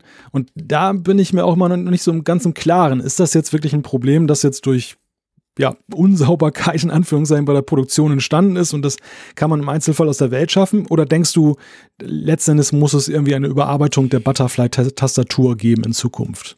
Also ich denke schon, dass sie, ich meine, wenn sie so ein Reparaturprogramm machen, heißt das halt, sie haben schon viele Reklamationen. Und wenn man guckt, welche Geräte betroffen sind, also wenn jetzt zum Beispiel die 2017er Modelle, sei es vom MacBook oder auch vom Pro 13 oder 15 Zoll, wenn jetzt die da nicht drin gewesen wären in diesem Reparaturprogramm, dann hätte man ja denken können, okay, die haben was verändert. Die haben ja auch was verändert, das haben sie ja selber auch gesagt bei der Vorstellung der jeweiligen aktualisierten Modelle. Die sind auch leiser, das merkt man. Also bei mir zum Beispiel im Büro, wir haben bunt gemischt unsere Macs und da gibt's ganz viele MacBook Pros mit dieser neuen Butterfly-Tastatur, viele 16er, aber eben auch ganz neue Modelle. Und mir fällt wirklich auf, wenn man die nebeneinander hält und darauf rumtippt, das fühlt sich zwar für mich genau gleich an, aber die neuen sind ein bisschen leiser. Das war ja auch so ein Kritikpunkt, dass die zum Teil zu laut sein sollen, die Tastatur, wenn man tippt. Aber die sind eben jetzt in diesem Reparaturprogramm noch drin. Also das heißt, Problem bisher offensichtlich nicht gelöst. Also ich weiß nicht, da, müsst, da müsste natürlich Apple beim nächsten MacBook oder beim nächsten MacBook Pro Update da schon noch mal ran, oder? Ja, definitiv. Also wenn es so ist, dann ist das ja eigentlich nur eine Balsammaßnahme, ja. die dann eben den, den Ärger, den die, die Kunden damit haben, dann etwas kompensiert, etwas begradigt, aber am Ende ja nicht das Problem löst, das eben dann ja doch angegangen werden muss. Ja, ja, genau. Das ist definitiv genauso. Gut, also ähm, Tastatur machen wir einen Haken drum. Gehen wir zur risikofreudigen Nutzerschaft, die sich darüber freut, dass es seit gestern Public Beta Version von iOS 12, von tvOS 12, na okay, und vor allem von macOS Mojave gibt. Das kann man sich jetzt also auch ohne bezahlten Developer-Account runterladen und installieren. Willst du gleich den Disclaimer loswerden? Liebe Kinder, seid vorsichtig. Genau, macht das nicht, Freunde. Ich muss ja sagen, ich habe es dem Malte Anfang Woche mal in unserem internen Chat-System gesagt. Er war dann so freundlich und fand, nein, nein, das ist nicht so. Aber ich habe gesagt, ich habe das Gefühl, ich werde wirklich alt. Mich nerven diese Fehler in diesen Betas noch. Ganz krass, besonders finde ich WatchOS. Das ist nicht als Public Beta verfügbar. Das ist es eigentlich nie. Es wird auch nicht kommen. Ich habe ja WatchOS, damit wir ja zum Beispiel letztes Mal die coole Walkie-Talkie-App testen konnten, habe ich ja drauf und meine Apple Watch ist seit da unbrauchbar, weil sie ungefähr 12% Akku verliert pro Stunde. Vorher hielt sie so knapp drei Tage bei meiner faulen Bewegungsweise. Inzwischen ist sie am Nachmittag leer. Eine absolute Katastrophe. Ich habe eigentlich im Moment keine Apple Watch, muss man sagen, weil die einfach nicht mehr funktioniert. Der, der, der Akku, der, der, der killt. Bei iOS 12 ist es weniger schlimm. Da muss ich wirklich fairerweise sagen, finde ich funktioniert bei mir recht gut, aber trotzdem auch da ab und zu hakelt, es stürzt gern mal ab mm. und so weiter. Also mm. es ist schon, man braucht also irgendwie, finde ich, ein recht dickes Fell, um das Ganze zu testen. Nicht falsch verstehen, ich beklag mich nicht. Wir machen das für euch. Ihr wisst, wir opfern uns, wir testen das für euch, wir erzählen euch, aber dann müsst ihr es nicht tun. Also von dem her muss ich sagen, lieber noch Finger weg, oder? Ja, ja, also das kann ich als Beta-Leitgeprobter auch sagen. Also zu zweierlei dazu. Zum einen Du hast gerade gerade dieses interessante Gespräch zwischen uns beiden angesprochen. Das hatte ich schon wieder ganz vergessen, wo du dann gesagt hast, oh, ich bin so alt, ich kann das nicht mehr ab, diese ständigen Fehler. Und ich darüber nachgedacht habe und eigentlich zu dem Schluss gekommen bin, das hat gar nichts mit dem Alter zu tun. Mich nervt das auch und ich fühle mich jetzt noch nicht so alt. und es, es liegt, es liegt schlichtweg daran, finde ich, dass eben die Verlässlichkeit oder die, die, der, der Wunsch nach Zuverlässigkeit der, der Geräte, des gerade Smartphones, eben mit den Jahren immer mehr gestiegen ist. Vor ein paar Jahren war es so, wenn du eine Beta installiert hast, klar, das, das Telefon war immer schon wichtig, aber man hat eben viele Dinge da noch nicht so intensiv oder gar nicht gemacht und deshalb konnte man auch eher spielerisch da herangehen. Das Risiko ist ja auch dadurch gestiegen, dass immer mehr auf diesen Geräten läuft, vom Online-Banking über Cloud-Anwendungen und so weiter mhm. und so mhm. fort. Und dass Ausfälle und Störungen desselben natürlich dann, dann besonders schwer ins Gewicht fallen und man deshalb auch empfindlicher wird, wenn es nicht läuft. Was gleichzeitig eben auch dann ein Hinweis ist für euch jetzt, liebe Hörerinnen und Hörer, warum es eben mit Risiken behaftet ist, das dann zu installieren. Denn bei iOS 12 zum Beispiel ist es so, das habe ich heute erst wieder festgestellt, es sind ja nicht immer so diese krassen Fehler mit Absturz. Es sind mhm. ja manchmal wirklich so Dinge, die einfach nur nerven. Beispielsweise App Store aktualisiert plötzlich keine Apps mehr. Also man mhm. kriegt nicht mal mehr die Übersicht, das hatte ich heute. Dann muss man halt rebooten, um dann das aufzurufen. Und es entstehen so viele kleine zusätzliche Gänge, möchte ich mal sagen, um zum eigentlichen Ziel zu kommen, was man bei der stabilen Version hat. Und mhm. man muss sich halt dessen bewusst sein, wenn man mit Betas arbeitet, dass man eben davon jetzt nicht tierisch genervt ist, weil sonst sollte man gar keinen Fall eine Beta installieren. Und eben, ja, das allgemeine Thema Datensicherheit und ähm, dass Apps nicht funktionieren, die man vielleicht braucht. All diese Risiken sind halt in Beta-Versionen versammelt. Wenn ihr aber sagt, ihr wollt es doch haben, ja, wie kriegt man denn die Public Beta überhaupt? Ja, da kann man einfach auf Apple gehen und dort kann man sich eigentlich, also apple.com und dort kann man sich dann eigentlich anmelden dazu und dann kann man sie runterladen, oder? Ja. Also ich ja, muss genau. sagen, ich habe tatsächlich noch nie eine Public Beta installiert, weil ich ja einen Developer-Account zahle und dann immer ein bisschen früher dran komme und das dann quasi so teste. Darum habt ihr gesehen, habe ich so ein bisschen rumgeeiert. Aber ich glaube, ich glaube, es ist relativ einfach, oder? Also man braucht keinen speziellen irgendwie Account oder man Nein. muss eben nicht noch zusätzlich was quasi lösen. Genau, das ist absolut richtig beschrieben. Apple macht das dann wie bei den Entwicklern. Bei den Entwicklern ist es ja auch so, dass es an eine Apple-ID gebunden ist, die ganze Sache. Mhm. Und äh, du kannst auf einer speziellen Beta-Seite bei dem Apple Beta-Software-Programm dich registrieren mit deiner vorhandenen Apple-ID. Und dann hast du die Möglichkeit, ein Konfigurationsprofil herunterzuladen auf dein Gerät. Und mit diesem kriegst du dann ganz normal über den Update über die Aktualisierung des Betriebssystems dann diese Beta drauf auf dein Gerät. Das ist also wirklich spielerisch einfach, was natürlich dann auch wieder ja, verleitet, ähm, gefährliche Risiken einzugehen, glaube ich, weil es ein bisschen zu einfach eigentlich ist, das zu machen. Zumal ich etwas gestaunt habe über den Zeitpunkt. Also ich dachte schon, nachdem jetzt ja einige Tage oder ich möchte sogar sagen eine Woche vergangen sind seit dem Release der Beta 2, und dass da nicht sofort die Public Beta kam, dachte ich schon, ob Apple vielleicht erst mit Beta 3 einsteigt. Ich habe ja. so ein bisschen gestaunt, dass jetzt nachträglich das dann doch gekommen ist. Ich auch. Also ich hätte nicht erwartet diese Woche, ich hätte, ich hätte eher nächste Woche erwartet, weil die Public Betas basieren auf der Beta 2, also auf der die Malte und ich zum Beispiel schon seit einer Woche drauf haben, auf der, wo wir sagen, da sind schon viele Fehler drin auf der, wo ich sage, das läuft overall, wir haben es letztes Mal ziemlich ausführlich diskutiert in der letzten Folge, schlechter als die allererste Beta. Also von dem her gesehen, ich, ich war auch erstaunt. Ich hätte jetzt auch gedacht, das gibt jetzt noch eine, eine, eine Developer-Beta, also eine Entwickler-Beta, die so die schlimmsten Fehler, wie zum Beispiel, du kannst keinen PIN-Code mehr eingeben, wenn du dein Handy neu startest, die diese Geschichten zum Beispiel behebt. Aber offensichtlich nicht. Also jetzt hat man das als Public Beta rausgehauen und ja, bin gespannt. Da kommt sicher einiges Feedback zu Apple. ja, das glaube ich auch. Angefangen mit dieser Geschichte, dass du deine SIM-Karte dann erstmal nicht entsperren Eben, ja, genau. Ja, das wollte ich vorhin sagen. Genau. Also so ein Schwachsinn. Das ist tatsächlich auch so nach wie vor immer noch drin. Und ähm, ja, mal gucken. Also ich, ich, ich muss wirklich sagen und eben nicht falsch verstehen, ich, ich will nicht jammern, ich bin ja schließlich selber schuld. Aber ähm, ich ich, ich, ich sehne mich wirklich nach der, der nächsten Beta, die wahrscheinlich nächste Woche kommt, weil so Apple hat sehr oft einen Zwei-Wochen-Rhythmus mit diesen Beta-Versionen. Ähm, ich sehne mich danach. Also ich hoffe wirklich, vor allem auf meiner Apple Watch, ich hoffe, dass das irgendwie wieder, wieder korrigiert wird, weil ja, das fehlt mir das Ding. Das muss ich echt sagen. Ich hätte schon fast eine Android Smartwatch umgebunden, die aber sowas von scheiße ist, dass ich ehrlich gesagt lieber gar keine hab.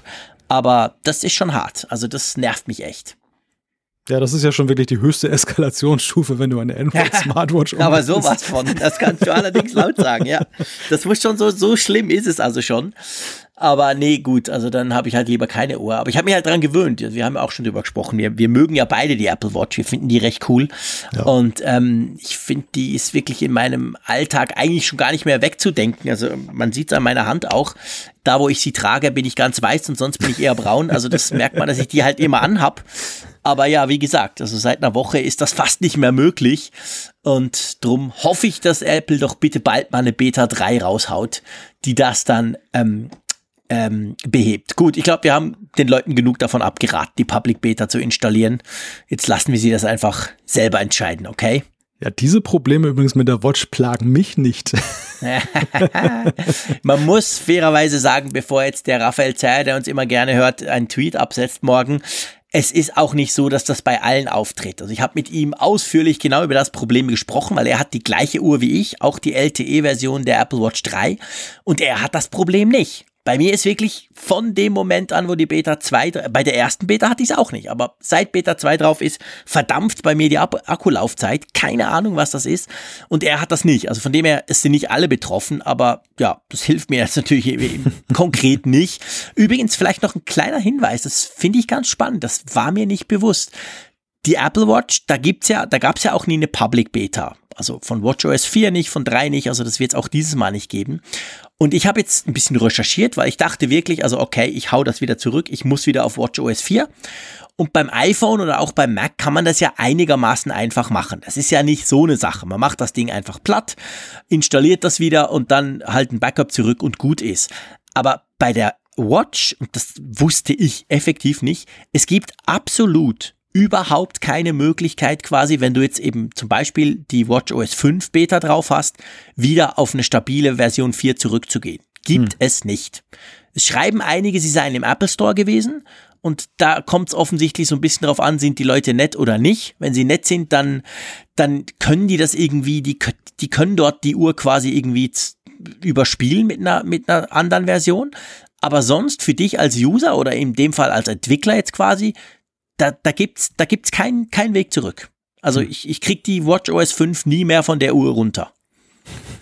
Das ist schon ein bisschen scheiße. Ja, dann sollte man sich das umso mehr überlegen, ja, wenn man eine Beta drauf spielt. Selber schuld, ich Trottel. Also eigentlich der Raphael schuld, der wollte nämlich unbedingt Walkie-Talkie ausprobieren. Das sei jetzt hier mal ganz öffentlich auch gesagt. Nein, gut, wir machen da kein Bashing und kein Blaming, das stimmt nicht. Der, der es installiert, ist letztendlich immer selber schuld. Ähm, apropos installieren. Äh, Apple will eigentlich nicht, dass wir in Zukunft irgendwelche Stecker in unsere iPhones stecken. Kann man das so sagen?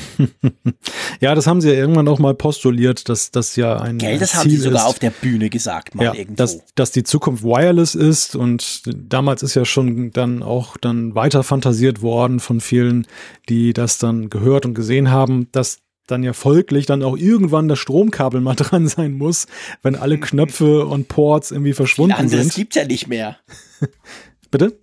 Viel anderes gibt's ja nicht mehr. Ja, eben, ich- genau. Der, der, der, der Kopfhörer ist ja schon weg. Ja, ja, ja, richtig, genau. Also irgendwann bist du ja wirklich an dem Punkt, dass du dann ja an dieses, äh, an diese letzte Lebensverbindung nach außen dann herangehen musst.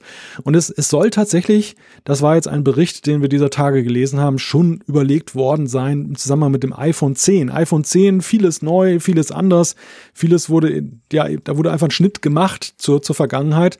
Und dass Apple angeblich schon überlegt hat, zu sagen, dass eben auch dann das Stromkabel entfällt, der, der Lightning-Port und stattdessen eben voll auf kabelloses Laden gesetzt wird. Dass das nicht gekommen ist, das lag wohl unter anderem daran, dass man die Problematik gesehen hat, a, dass der, die Ladung nicht so schnell geht kabellos. Stichwort Fast Charging. Und zweitens, da Ich kommt schon mit den Hufen. ja, ich, ich, ich weiß, das ist dein Thema. Und, und zweitens, dass dann ja auch erwartet worden wäre von den Käufern, dass ein kabelloses Ladegerät beigelegt wird und das hätte den Preis dieses Gesamtpakets dann weiter nach oben dann noch ge getrieben und da ja eh die Kritik im Raum stand, das iPhone 10 ist zu teuer, wollte Apple das dann tun, dies umgehen und deshalb hat man gesagt, hm, die Zukunft ist noch nicht jetzt.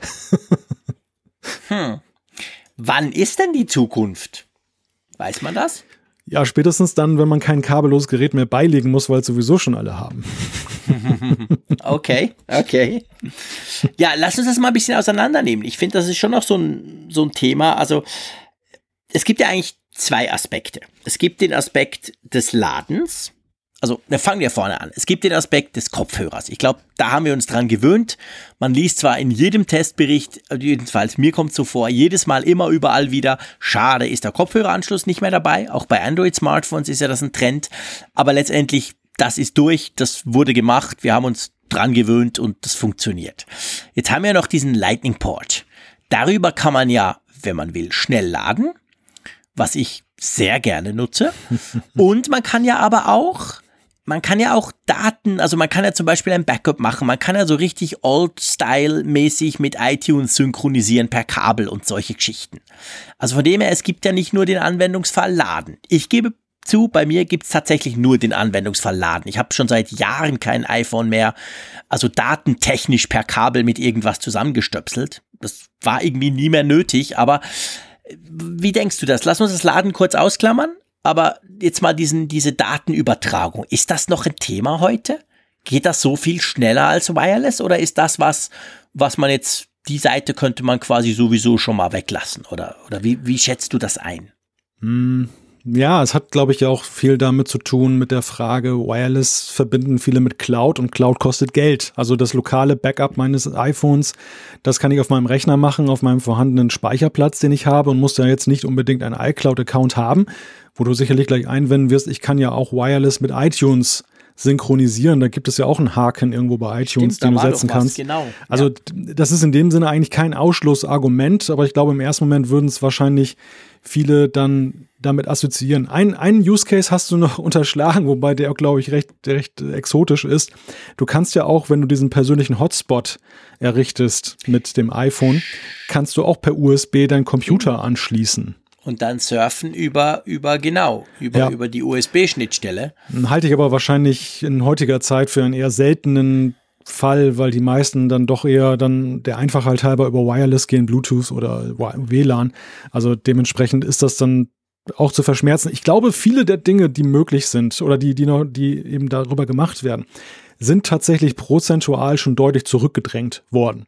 Es wird nicht mehr sehr viele geben, die Ja. jetzt per Kabel dann ihr Gerät dann da ein Backup machen. Es wird nicht mehr oder es wird schon viele geben, die kabellos laden. Ich zum Beispiel übrigens. Also an mein iPhone kommt fast nie ein Kabel dran. Ich habe hier meine Ski-Ladestation, das lädt jede Nacht so locker vor sich hin. Morgens habe ich ein volles iPhone. Ich brauche eigentlich gar kein Kabel mehr. Mein Lightning-Port, der ist richtig jungfräulich dann auch, wenn ich hin und wieder mal mit Xcode irgendwas dann gemacht wird in Sachen Programmierung. Aber selbst das kannst du schon wireless teilweise machen. Und wenn Apple das wollte, könnten sie ja auch ganz einfach es da völlig drauf umstellen. Hm. Okay. Mein Lightning Port sieht schon ziemlich benutzt aus. Nicht wegen der Datenübertragung, das ist so. Aber es ist ja auch so, du, du hast natürlich recht. Also ich meine, ich gebe zu, in der Nacht lade ich auch nur wireless. Ich gehe hin, leg das Ding drauf, plüm, dann wird das geladen. Perfekt. Mache ich seit seit die iPhones wireless laden können. Also seit, seit, seit einem Dreivierteljahr.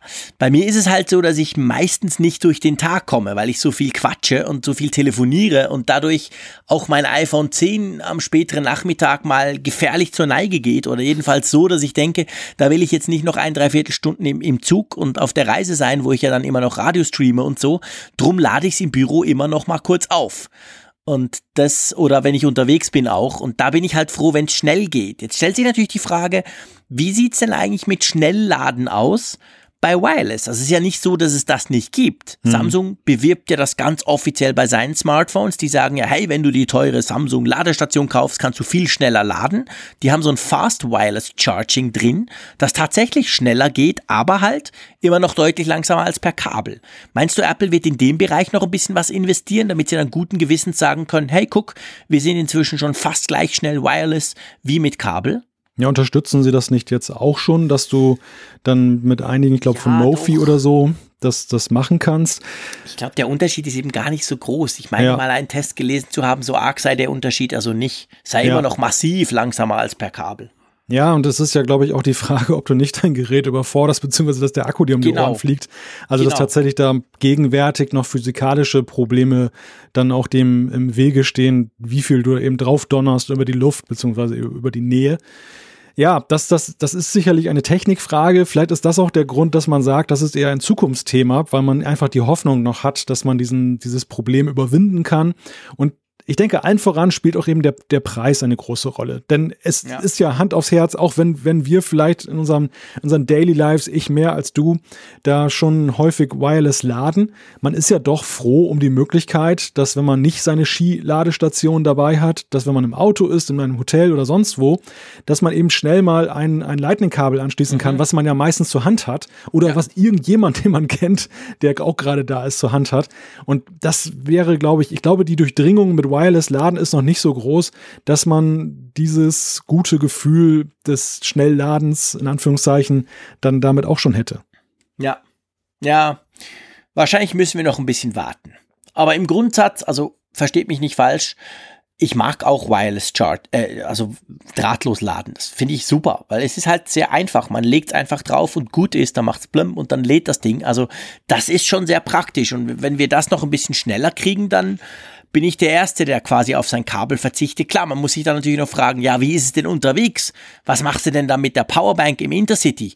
Also die muss ja dann auch wireless, also es gibt schon noch so das ein oder andere Problemchen. Du, du, wie, du hast ja angetönt, ein Kabel hat man immer und die Möglichkeit, USB irgendwo was einzustecken, hat man inzwischen auch fast überall, im Zug, im Flugzeug, überall kann man inzwischen eigentlich USB, hat man USB-Ports, die man zumindest zum Laden brauchen kann, die würden ja dann auch alle nicht mehr funktionieren. Also es wäre schon, es wäre schon zumindest am Anfang ein ziemlicher Komfortverlust, wenn man jetzt das, diese Laden, diese Buchse quasi wegmachen würde. Ja, ja, teilweise ein effektiver, teilweise aber auch einfach ein gefühlter. Wir erinnern ja, uns genau. an diese Debatte mit dem Kopfhörerstecker, ja. wie das dann da Blüten getrieben hat. Und, und heute redet ja gar keiner mehr drüber. Es ist ja mhm. völlig so auch akzeptiert worden, zumindest von den meisten. Ich weiß nicht, wie viele bis heute noch da drüber sich grämen und sagen, oh, so ein Mist. Aber in der, in der Mehrzahl, glaube ich, in der öffentlichen Wahrnehmung ist es tatsächlich so, über das Thema ist Gras gewachsen, recht schnell. Aber im ersten Moment sorgt das natürlich mal erstmal für einen großen Aufschrei. Und ich glaube auch der Weg Wegfall des Lightning-Ports ohne Alternative, also auch nicht USB-C, das würde schon hohe Wellen schlagen. Oh ja, massiv. Das würde Apple wieder ordentlich um die Ohren fliegen. Würde wahrscheinlich, wenn sie es clever machen, am Schluss dann auch dazu führen, dass irgendwann mal zwei, drei Jahre später keiner mehr darüber spricht. Aber ich denke, ich denke im Unterschied zum Kopfhörer, den man ja quasi eben, du hast diesen Adapter, du kannst immer noch deinen alten Mist einstecken. Die, die Zukunft ist sowieso drahtlos, von dem her hast du wahrscheinlich da und so. Also da hat Apple das wie irgendwie sauber eingeführt, hat auch schon selber Alternativen geboten mit den AirPods. Ähm, und ich denke, die Zeit ist für, für die ganze Kabel- und Ladetechnik noch nicht so weit. Aber irgendwann werden wir wahrscheinlich dastehen. Irgendwann ja. kommt das. Ja.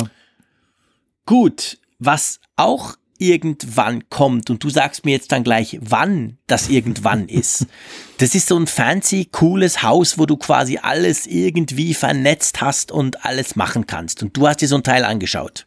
Genau, genau. Es gibt hier einen regionalen Energieversorger im Nordwesten Deutschlands, die EWE, e, und die haben so einen kleinen Showcase ge geschaffen, Sie nennen es Zuhause 18 und es ist tatsächlich keine Zukunftsmusik. Es ist ein, ein Familienhaus, das haben sie einfach mal vollgestopft mit diesen ganzen fancy Gadgets und Smart äh, Home Geschichten, die es da irgendwo gibt. Also angefangen von Jalousien, die du per Alexa dann hoch und runter gehen lassen kannst, vom Kühlschrank, der eine Kamera eingebaut hat, die du von außen an äh, funken Geil. kannst und so weiter Will und so fort. Haben. ja, du wärst super glücklich geworden, das kann ich dir sagen. Wobei, das, deshalb will ich eigentlich davon erzählen, das, das, das soll jetzt nicht nicht in so eine reine Schwärmerei jetzt dann ausarten. Natürlich ist es im ersten Moment erstmal total cool, gerade für uns Tech-Nerds und Geeks, die, wenn wir da sowas reinkommen und, und sehen all diese Spielzeuge, die wir eben kennen, so geballt auf einen Haufen, mhm. das ist natürlich erstmal cool. Was ich dann allerdings festgestellt habe, ist, wenn du das, wenn du diese ganzen Smart-Sachen geballt auf einen Haufen hast, stellst du allerdings auch die großen Schwächen fest. Und das sind gar keine überraschenden Schwächen, das sind eigentlich Sachen, die wir hier auch mal wieder mal besprochen haben fehlende einheitliche ja, Schnittstellen beziehungsweise Apps, über die du steuern kannst. Also HomeKit von Apple ist da ja schon ziemlich weit und ein ziemlich guter Ansatz, aber bei weitem ja nicht einer, der von allen unterstützt wird. Und das wurde mir auch bei diesem Besuch in dem Haus deutlich. Man konnte zwar alles dann mit der Amazon-Sprachassistentin dann, dann mhm. steuern, weil es entsprechende Skills gab, aber du musstest halt die Zauberwörter kennen. Ansonsten hast du eben erstmal nichts damit auslösen können und warst dann sozusagen der, der Dumme in deinem smarten Haus. Und zum anderen, ja, es ist auch noch nicht so das natürliche Verstehen. Es ist wirklich noch so, dass du manchmal wirklich gedrechselte Sätze dann eben dann sagen musst, damit der Skill dann entsprechend richtig schaltet. Zum Beispiel gab es dann so von wegen, ähm, starte Entspannung vorbei. Das war dann das Keyword Was? für, dass dann das Entspannungsprogramm mit Jalousien runter und lustiger Musik an und so weiter dann beendet werden soll. Aber wer, wer gebraucht so eine Sprache und möchte man das? Das, das habe ich mir dann so als Frage gestellt. Also es ist herausgekommen, ein, ein Artikel, den ich für meine Zeitung verfasst habe, den werden wir auch verlinken in den Show Notes. Aber es war recht interessant, einfach mal zu sehen, was passiert, wenn du diesen ganzen Smart-Kram auf einen Haufen hast. Ja.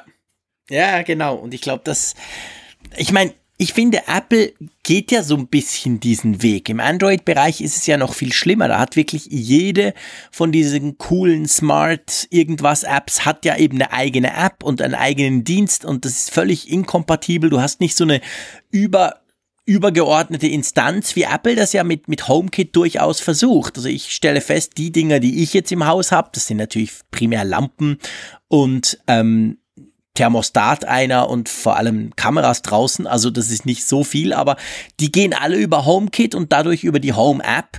Sind die, das finde ich ist schon ein recht cooler zentralisierter oder ein Versuch, das Ganze so ein bisschen zusammenzufassen. Funktioniert aber eben nur bei denen, die das natürlich auch unterstützen. Und das sind wahrscheinlich über die Menge gesehen nur eine Minderheit, nicht alle von diesen coolen Gadgets können ja Home, sind HomeKit-fähig. Hm. Also, aber ich glaube, in diesem, We dorthin müsste es gehen, weil sei ehrlich, du bist ein Technikfreak. Aber würde deine Frau das Zeug bedienen, wenn sie sechs verschiedene Apps und zwölf verschiedene Keywords brauchen muss? um Gottes Willen, die würde mir das ganze Zeug um die Ohren hauen. Genau, ja auch. Verständlicherweise, muss man fairerweise sagen. Ja, ja, und das ist, das, das ist, es ist in der Tat das größte Problem. Also, natürlich habe ich auch da festgestellt, es gab dann Sachen, die waren nützlich, es gab Sachen, da hatte ich ein Fragezeichen, ob die mir auf Dauer irgendwie was bringen würden. Und es gab Sachen, die waren einfach dann auch Schrott. War also einfach eine Spielerei, wo du weißt, in einer Woche kräht da kein Hahn mehr nach oder du brauchst es jetzt schon nicht wirklich. Also diese drei Kategorien findest du natürlich bei alledem. Und das Problem auf Sicht war für mich aber einfach wirklich, dass ich mich gefragt habe, mit der Steuerbarkeit, kann man damit so, wie es heute geschaffen ist, glücklich werden? Und, und deshalb ist dieser Showcase einfach auch cool gewesen das mal so eben zu sehen und auszuprobieren, das, weil man selber hat ja immer nur einen Bruchteil dessen, was am Markt ist, dann tatsächlich selber in Verwendung. Ja, wir, klar, wir beide natürlich. wahrscheinlich ein bisschen mehr als jeder andere oder als viele, aber ähm, nicht in dem Maße, wie das in diesem Haus da versammelt war. Ja. Und gleichzeitig fand ich es aber auch interessant, so philosophische Fragen. Also ich will gar nicht mal dieses Fass aufmachen mit der, der Sprachassistentin, die in jedem Raum steht und alles mithorcht. Das ist natürlich auch ein Thema, was bei vielen Leuten, glaube ich, heute noch Beklemmungen auslöst. Aber es ging auch dorthin, dass ich recht schnell festgestellt habe, wie uns diese Smart Gadgets eigentlich auch mit Zahlen und Daten zumüllen. Also da, mhm. da war dann zum Beispiel der Wasserzähler am Duschlauch, der dann auch ans, glaube ich, ans Smartphone übermittelte. Da, da ist dann der, der Energieverbrauch, der dann mitgeplottet wird in jeder Hinsicht und so weiter und so fort. In, ja. Im Treppenhaus kriege ich jede Bewegung mitgeteilt als Push-Nachricht. Und ich habe mich so gefragt, ist das nicht ein bisschen viel des Guten? Also so nützlich das im Einzelfall sein mag, aber wird unser Leben nicht auch zu, zu sehr, ja, endet es zu sehr im Monitoring? Mhm. Ja, ich meine, man macht natürlich, wir sind ja in, in diesem ganzen Smart Home und Gadget-Bereich ja noch eigentlich recht am Anfang. Und ich glaube, was, was im Moment abgeht, ist natürlich, dass man gerade in diesem Messbereich und Anzeige- und Statistikbereich, man, man zeigt mal alles, was möglich ist. Und hinterfragt im Moment noch gar nicht, braucht das jemand? Überfordert das die Leute nicht? Wollen die wirklich beim Duschen sehen, hey, heute hast du vier Liter mehr Wasser gebraucht als gestern? So, so lustig das ja sein mag, so letztendlich vielleicht übergeordnet sinnvoll das sein mag, aber wollen wir das wirklich? Und ich glaube, das sind die Dinge, die gerade eben nicht dazu beitragen, dass sich solche Technik dann schneller durchsetzt, weil es wahrscheinlich die meisten eher abschreckt, so im Sinn von, mhm. will ich doch nicht alles, diese Zahl. Ich gebe zu, ich bin so ein Statistikfreak, ich finde das noch geil. ich, ich, ich mag solche Statistikseitenübersichten, wo ganz viele Informationen drauf sind, wie meine Steckdose, wo, wie, was gerade Strom braucht. Aber wenn ich ehrlich bin, ist es völlig irrelevant, irrelevant weil ich halte mich da nicht dran, ich ziehe keine Schlüsse draus. Ich finde es einfach spannend, dass man es kann. Und ich habe so ein bisschen den Eindruck in dem Bereich im Moment, man macht einfach, was man gerade kann kann und hinterfragt wahrscheinlich noch zu wenig, ob das denn auch wirklich sinnvoll ist.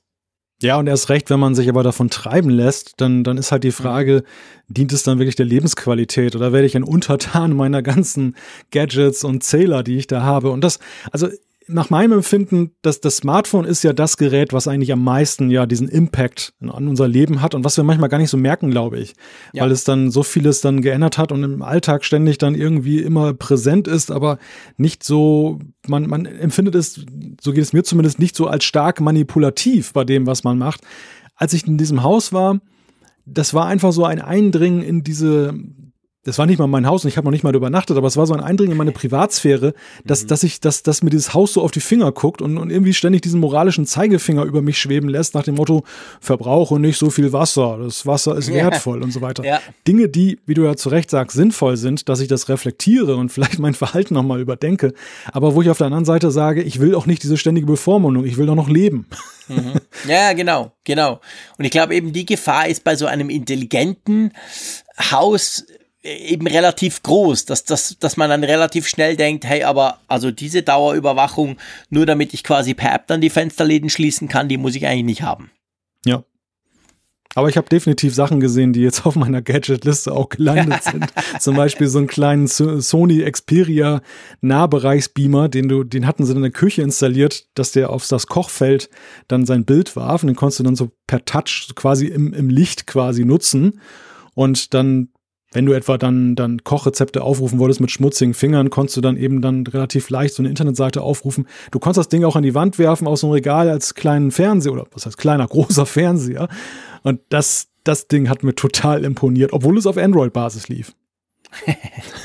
ja, ich habe ich hab das Teil, äh, glaube ich, im Frühjahr am, am, am Mobile World Kongress mal gesehen und das war sehr eindrücklich, in der Tat. Vor allem, weil man das eben diese Touch-Möglichkeit in der Luft oder, oder dort, wo das Bild hingeworfen wird. Ich weiß nicht, wie es jetzt inzwischen aussieht. Ich glaube, den kann man inzwischen kaufen. Damals, also im Februar, hieß es einfach, kommt später und vor allem, der war, der ist, glaube ich, recht teuer, gell? Mhm. Ja, das, das war mir die nichts, Rede was von. du einfach so mal kurz mitnimmst, oder? Äh, nee, also wenn man jetzt 1,5 immer ständig zur Hand hat, dann kann man ihn mal eben mitnehmen, eben. aber ich glaube, für die meisten genau. ist es dann doch ein Batzen Geld, ja. Ja, genau. Und jetzt musst du ja auch nicht mehr Fußball gucken damit. Ach, ich wollte eigentlich keinen Scherz machen, aber das hat sich jetzt gerade angeboten, weil du gesagt hast, man kann ja auch einen großen Fernseher brauchen. Das brauchen wir ja jetzt nicht mehr. Aber gut, also, ähm, wollen wir das Haus der Zukunft vor der Hand mal in der Zukunft noch belassen? Wir schließen die Tür hinter uns zu. Okay, gut. Dann lass uns mal, wir haben, wir haben so ein paar kleine App-Updates gekriegt diese Woche eigentlich, wovon ich persönlich eines super spannend finde und zwei weniger spannend. ähm, iTunes Remote hat ein Update bekommen. Ich sag dir mal, wie mir das ging. Ich hatte heute einen ziemlich stressigen Arbeitstag, aber das war eine Push-Mitteilung, die kam irgendwie bei mir an. Gefühlt fast alle Webseiten haben darüber geschrieben.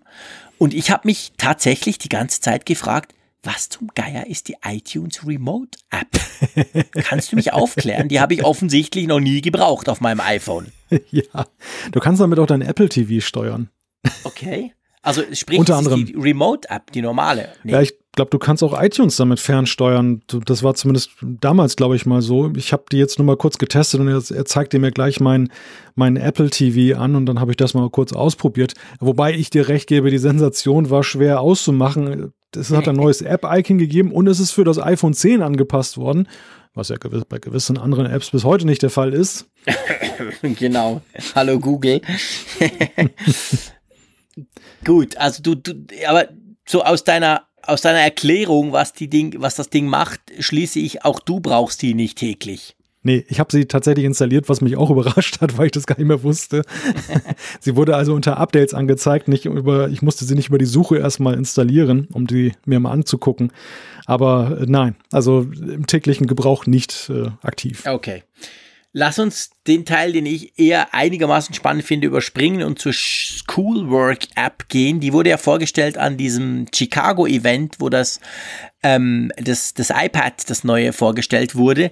Die kann man jetzt offensichtlich runterladen, oder? In, in, aber nur im Schulaccount oder irgend ja. sowas. Genau, für Lehrkräfte ist jetzt dann zur Verfügung gestellt worden. Apple hat das trotzdem mit einer Pressemitteilung recht prominent verkauft, das Ganze, was mich mhm. überrascht hat, dass sie dieses Thema, obwohl es ja nun eine sehr kleine, also was heißt kleine, aber eine überschaubare Zielgruppe gemessen an den insgesamt Nutzern dann hat, äh, betrifft, dann doch recht prominent aufgehängt haben. Aber das zeigt einmal mehr, wie wichtig ihnen dieses Bildungsthema ist. Und äh, die Nachricht daran ist ja, es ist nichts Neues daran. Es ist jetzt das, was sie angekündigt haben in Chicago, dass, dass Lehrer das jetzt besser managen können, zum Beispiel eben Aufgaben, die sie den Schülern geben, die Überwachung derselben und so weiter und so fort. Aber interessant ist halt, dass sie da doch sehr nah an ihrem Zeitplan dran sind, den sie sich selber auferlegt haben. Also sie halten da ja im Gegensatz zu bestimmten anderen Dingen, die wir dieses Jahr gesehen haben, ja wirklich sehr penibel Wort. Mhm. Und deshalb fand ich, ist es einfach eine Erwähnung wert und es betrifft ja auch einige unserer Hörer. Wir wissen ja, wir haben auch Pädagogen bei uns. Ja. Genau, also die können das jetzt runterladen. Und dann als letzter, als letzte Information in dieser kurzen App-Runde die Alexa-App, die, mit der kann man jetzt auch sprechen auf dem iPhone. Also die hat auch ein Update bekommen und die hat jetzt so eine Sprechtaste, wo man jetzt auch damit, also quasi mit Alexa ähm, eben, ja, Moment, meine plärt gleich los hier. Mm. ähm, ist natürlich praktischer, wenn man, äh, wenn man das eben zum Beispiel als Echo Dot oder sonst irgendwie in einem Lautsprecher hat. Aber wenn man die App installiert hat auf dem iPhone, lässt sich die jetzt also auch per Sprache bedienen, was ich schon noch so ganz praktisch finde, beziehungsweise umgekehrt, wo ich mich dann gefragt habe, stimmt, das ging ja vorher noch nicht. Warum eigentlich nicht? Also mm. eigentlich eine sehr sinnvolle Integration, die schon von Anfang an hätte dabei sein sein müssen. Ja, aber auf, auf Android haben sie es wohl länger schon am Start. Ja, ja. Da, da, ist es jetzt keine Sensation. Auf dem iPhone bzw. iOS hat es dann sehr lange gedauert, bis es dann realisiert wurde. Weiß der Geier warum.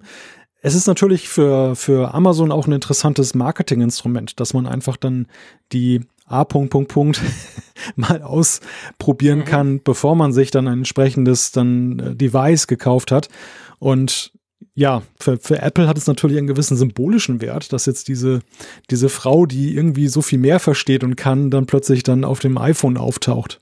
Ja, Siri wird sicher sauer sein. Ja, aber das wird dir gar nicht passen, denke ich mal. Gibt dann Zickenkrieg auf dem iPhone, wenn du die zwei drauf hast. ähm, ja, okay, gut. Soweit zum Update. Lass uns zur Umfrage der Woche kommen. Wir haben ja letzte Woche ähm, wie ich finde, eine ganz interessante Frage gestellt. Ich glaube, ich habe da auch schon irgendwie einen dummen Spruch über mein oder das Alter von uns gemacht. Und wenn ich mir das Ganze hier so angucke, dann könnte man durchaus daraus ein paar ähm, Rückschlüsse auf die durchschnittliche, aufs durchschnittliche Alter unserer Hörerschaft machen? Oder meinst du, ich gehe damit zu weit? Demografische Rückschlüsse. Oh, jetzt genau, interessant. das Wort habe ich gesucht, das Ja. ist mir aber so spät in der Nacht nicht mehr eingefallen. Was haben wir denn gefragt? Die Frage war, versendest du Sprachnachrichten in WhatsApp, künftig mit Walkie-Talkie, iMessage und Co. Genau, und da haben 1749 Leute mitgemacht. Toll wie immer. Und 48,8, also mehr oder weniger die Hälfte, hat gesagt, gar nicht. Also, buff, kein Ja. Thema. Und dann doch immer noch fast ein Drittel, 27,3 haben gesagt, selten. Und dann eigentlich nur 14 haben gesagt, ab und zu. Ich zum Beispiel auch. Und nur knapp 10 Prozent haben dann gesagt, häufig.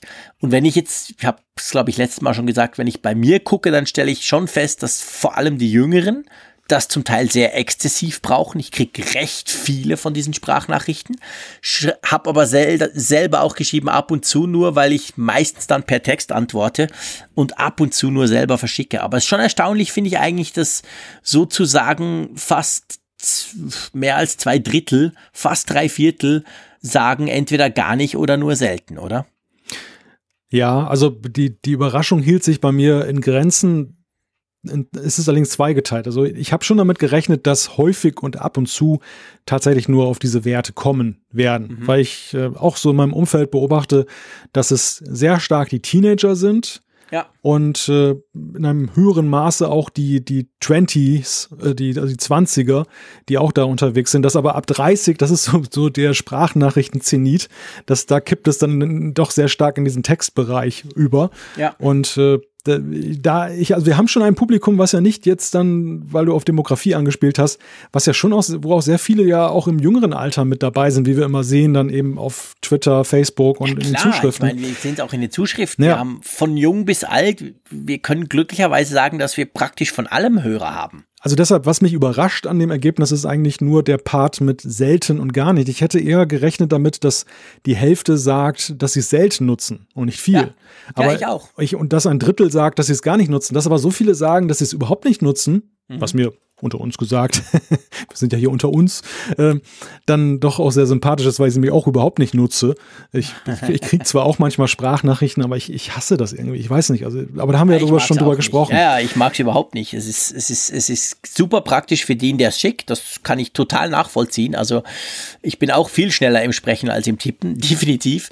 Also von dem her, das ist ganz cool. Aber der, der es kriegt, finde ich, der ist eigentlich so ein bisschen der Angeschmierte, weil für den ist es irgendwie alles andere als praktisch. Also von dem Ja. her gesehen, teile ich da deine Meinung absolut.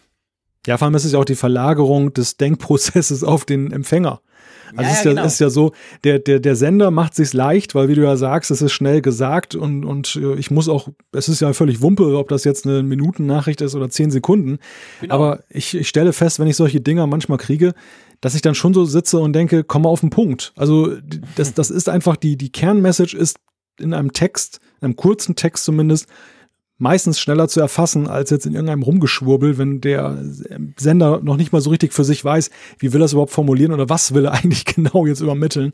Und deshalb, ja, ich möchte nicht sagen eine Zumutung, wenn man eine Sprachnachricht kriegt, aber ich, ich, ich, liebe schon eigentlich dann die Textkommunikation, wenn man dieses Medium wählt und nicht dann eben in einen Dialog treten will, im Sinne von, man ruft einfach an. Ja, genau, ganz genau. Gut, wir haben natürlich wieder eine aktuelle Umfrage der Woche und es geht wenig überraschend ums kabellose iPhone. Wir wollen nämlich von euch wissen, wenn jetzt so ein kabelloses iPhone kommen würde, wie ihr das denn findet. Genau, ich mache das mal kurz. Finde ich gut, finde ich schlecht. Weiß ich nicht, sind die drei Genau. Antwortoptionen. Viel mehr Varianten wollen wir noch nicht. Man weiß dazu auch zu wenig, aber einfach mal so ein bisschen den Puls fühlen, wie ihr euch damit, äh, was ihr davon halten würdet, wenn jetzt Apple damit um die Ecke käme demnächst. Genau. So, ähm, wir sind schon recht fortgeschritten in der Zeit, aber ich denke trotzdem, wir werden noch schnell ein bisschen Feedback machen. Einverstanden? Ja, aber unbedingt. Vor allem möchte ich mit dir über die Luftqualität in Wilhelmshaven sprechen. Das müssen wir unbedingt als nächstes bringen. Hat mich sehr gefreut, diese äh, Zuschrift vom Sascha. Und zwar schreibt er, ähm, wir haben ja letzt, das war glaube ich in der letzten Sendung, gell, haben wir über Luftqualität, über App und über iOS 12, welches ja jetzt neu auch die Luftqualität anzeigt in in der Wetter-App und wir haben da auch spannende Zuschriften gekriegt von anderen Apps, die das auch machen. Eine davon habe ich auch ausprobiert, also recht cool. Vielen Dank an euch.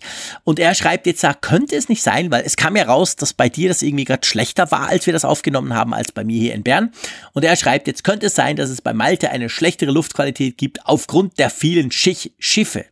Stichwort Dieselschleuder. Finde ich natürlich cool, das muss man natürlich diskutieren. Ja, du, du lebst ja am Meer und vor allem an einem großen Hafen, wo ja auch der eine oder andere große Pott mal anlegt. Hm. Meinst du, das könnte einen Zusammenhang haben? Also erstmal habe ich eigentlich damit gerechnet, dass du das Thema erst aufgreifen wirst in einer unserer traditionellen Ferienfolgen, wenn du selber auch an der Nordsee ja, weilst. Ja, das hätte natürlich auch gepasst, stimmt. Dann, dann wären wir buchstäblich in einem Fahrwasser gewesen. Aber, aber äh, diese Vermutung ist interessant, aber ich glaube, dass, dass, dass damit nicht viel zu tun hat. Denn ich denke, dass das Thema Luftqualität durch Schiffe, ähm, die das negativ beeinträchtigen, dass das trifft eher momentan noch auf Hamburg und so zu, wo einfach mehr Traffic dann auch ist. Hier in Wilhelmshaven, der ja, der Weserport ist ja ein, ein aufstrebender Hafen, der allerdings noch nicht die Frequenz hat, dass da jetzt jeden Tag irgendwie 30 Schiffe anlanden, wo man sagen könnte, das kann jetzt das Klima hier dermaßen beeinflussen. Das heißt, das, das scheidet aus. Ich weiß natürlich nicht, wie weit es von der Nordsee rüberweht, von der Haupthandelsroute, die da draußen ja unweit ist in der deutschen Bucht. Das kann natürlich sein. Ich könnte allerdings mir auch vorstellen, dass es vielleicht mit den zwei Kohlekraftwerken zu tun hat, die hier sind. Also das oh, oh, oh. böse, dann. Okay. ja, aber äh, das, das es ist könnte auch, auch einfach Zufall sein. Es könnte, es könnte auch einfach, ja. Also ich bin eigentlich, nachdem ich jetzt dann längere Zeit jetzt mal auch diese, dieses neue Feature beobachtet habe im iOS 12, der Auffassung, ich, ich weiß mit diesen Werten nicht so wirklich was anzufangen. Also es gibt, es fehlt einfach jegliche Legende und Erläuterung, was diese Zahl und dieser Warnhinweis, der da immer mal wieder aufpoppt, eigentlich jetzt genau zu bedeuten hat und woher der rührt und, und ähm, das, deshalb habe ich auch mittlerweile mich da so ein bisschen von verabschiedet, das ja, ernst also ich, zu nehmen. Es ist ja, also ich weiß nicht, wie es dir geht, aber das ist ja bei der Wetter-App von Apple ganz generell. Also wenn ich die angucke und ich vergleiche die, die Wettervoraussagen zum Beispiel mit der Meteo Schweiz App bei uns oder so, also mit einer, ich sag mal in Anführungszeichen, einer, einer App eines schweizweiten Meteo-Dienstes, dann, dann liegen, da sind gigantische Unterschiede dazwischen und recht hat eigentlich immer die Schweizer App und praktisch nie Apple. Also ich habe ich hab aufgehört, die, die zu brauchen, weil die einfach in meinen Augen total ungenau ist. Von dem her gesehen, ähm, wenn das Wetter schon so sch schlecht vorausgesagt wird, dann warum sollen dann auch diese Luftqualitätswerte stimmen? Vielleicht sind die auch irgendwie zusammengewürfelt wie der Rest. Also von dem her mhm. gesehen würde ich da tatsächlich nicht wirklich was drauf geben. Ja, wo du das gerade sagst, scroll ich hier nämlich gerade durch die Wetter-App und stelle mit Erschrecken fest, dass es gibt da ja einen GPS-Eintrag, also einen GPS-generierten Wetterort. Und mhm. es gibt dann einen, den du, oder es gibt ja mehrere, die du fest einstellen ja, genau, kannst. Genau. Und ich habe jetzt hier, weil ich das irgendwann mal so fälschlich eingestellt habe, dann habe ich neben dem GPS-Ort auch noch Wilhelmshaven dann nochmal als extra Standort. Mhm. Das Witzige ist, das eine Wilhelmshaven sagt gerade wolkenlos 17 Grad, was auch dem entspricht, was ich hier sehe, wenn ich aus dem Fenster gucke. Und das zweite Wilhelmshaven sagt dann Schauer mit 17 Grad und es regnet überhaupt Siehst nicht. Du? Genau, perfekt. Also damit ist eigentlich alles gesagt. Genau. 100 Meter dazwischen, aber das Wetter ist ganz anders. Also das ist wirklich so. Diese App ist totaler Quatsch. Das sieht schön aus. Da kann man sich irgendwelche äh, Icons angucken, aber die Verlässlichkeit, die ist definitiv nicht gut. Das ist bei uns in der Schweiz so und bei dir offensichtlich auch. Ja, du, ähm, ich würde doch sagen, wir beschließen die Sendung. Eine, Einverstanden. Eine Ein, würde ich, eine, eine würde ich ganz gerne noch, weil. Eine habe ich noch. Eine habe ich noch, gut. Genau, die, weil die auch recht wichtig ist, dass, dass diese Frage ist immer wieder mal gestellt worden in letzter Zeit. Und zwar der Ralf hat exemplarisch für andere gefragt, es würde mich freuen, wenn ihr Apple CarPlay im Rahmen der Beta iOS 12 mit beachten würdet. Besonders die Google Maps und Fremdanbieter Navi-App-Verwendung hört sich interessant an. Also kurze Erinnerung, CarPlay wird ja mit iOS 12 um die Möglichkeit erweitert, dass eben dann auch zum Beispiel Google und andere Navi-Anbieter dann eben auf das dieses spezielle Interface gehen können. Und es gab immer mal wieder die Frage, könnt ihr nicht mal darüber sprechen oder kann ich dann auch, manche hatten auch die Hoffnung, sie könnten die Beta installieren von iOS 12 auf ihrem iPhone und haben dann schon Google zur Verfügung. Und da müssen wir sagen, so einfach ist das nicht. Nee, so einfach ist das nicht, weil es braucht nämlich immer zwei. Es braucht auf der einen Seite klar Apple, die in iOS 12 jetzt CarPlay auf äh, aktualisiert haben, aufgebohrt haben, kann man sicher auch sagen. Aber es braucht eben auch die App-Entwickler, die ihre Apps entsprechend dahingehend anpassen müssen. Und das ist ja immer so der Punkt bei diesen, bei diesen iOS Beta-Versionen. Wir können ja im Moment, und das ist bis zum finalen Release so, können ja immer das testen, was Apple macht bei iOS. Aber das Spannende und sehr oft ja sogar weitreichendere an neuen Funktionen kommt ja auch durch die Entwickler, durch die Leute, die Apps programmieren. Die hingegen kommen meistens eigentlich erst auch dann, wenn dann iOS 12 für alle dasteht. Da gibt's dann immer einen ganzen, ganzen großen Rutsch von Updates aller Apps.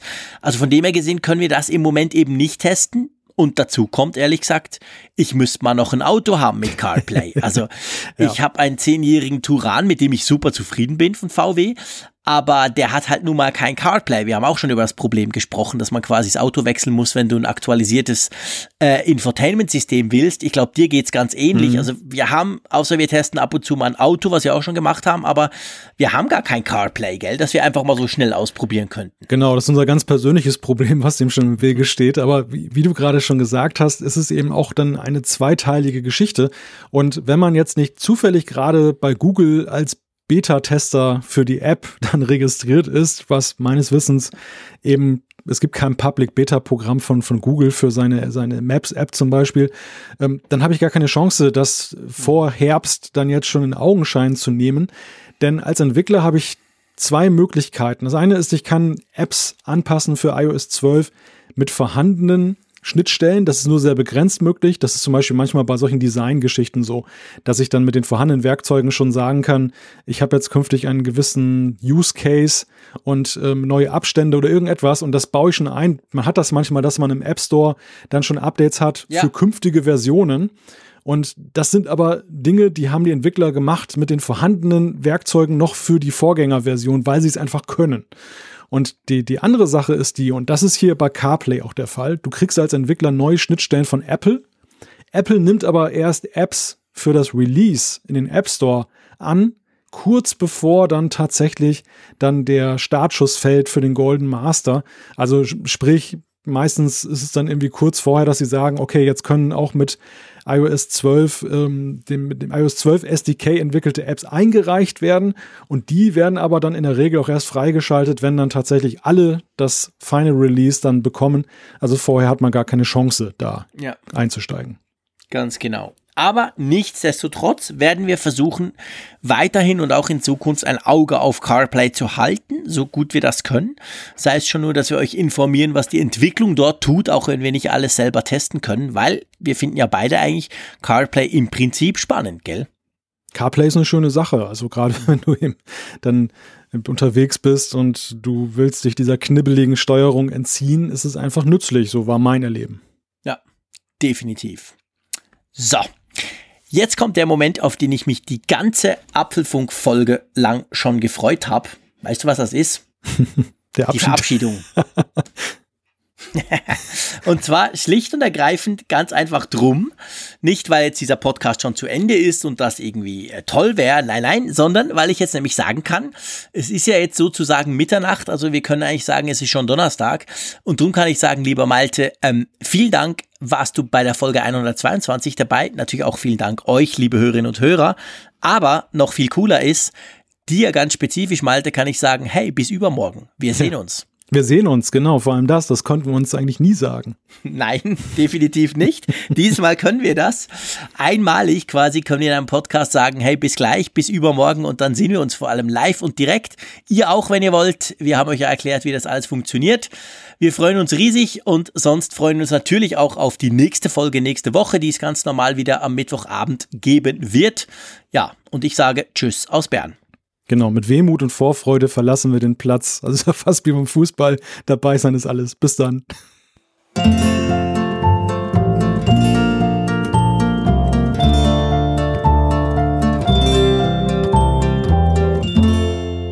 Alle Folgen im Überblick, Neuigkeiten per Push-Nachricht, Umfragen und die Hörerkarte, dies und mehr in Funkgerät, der App zum Apfelfunk. Kostenlos im App Store.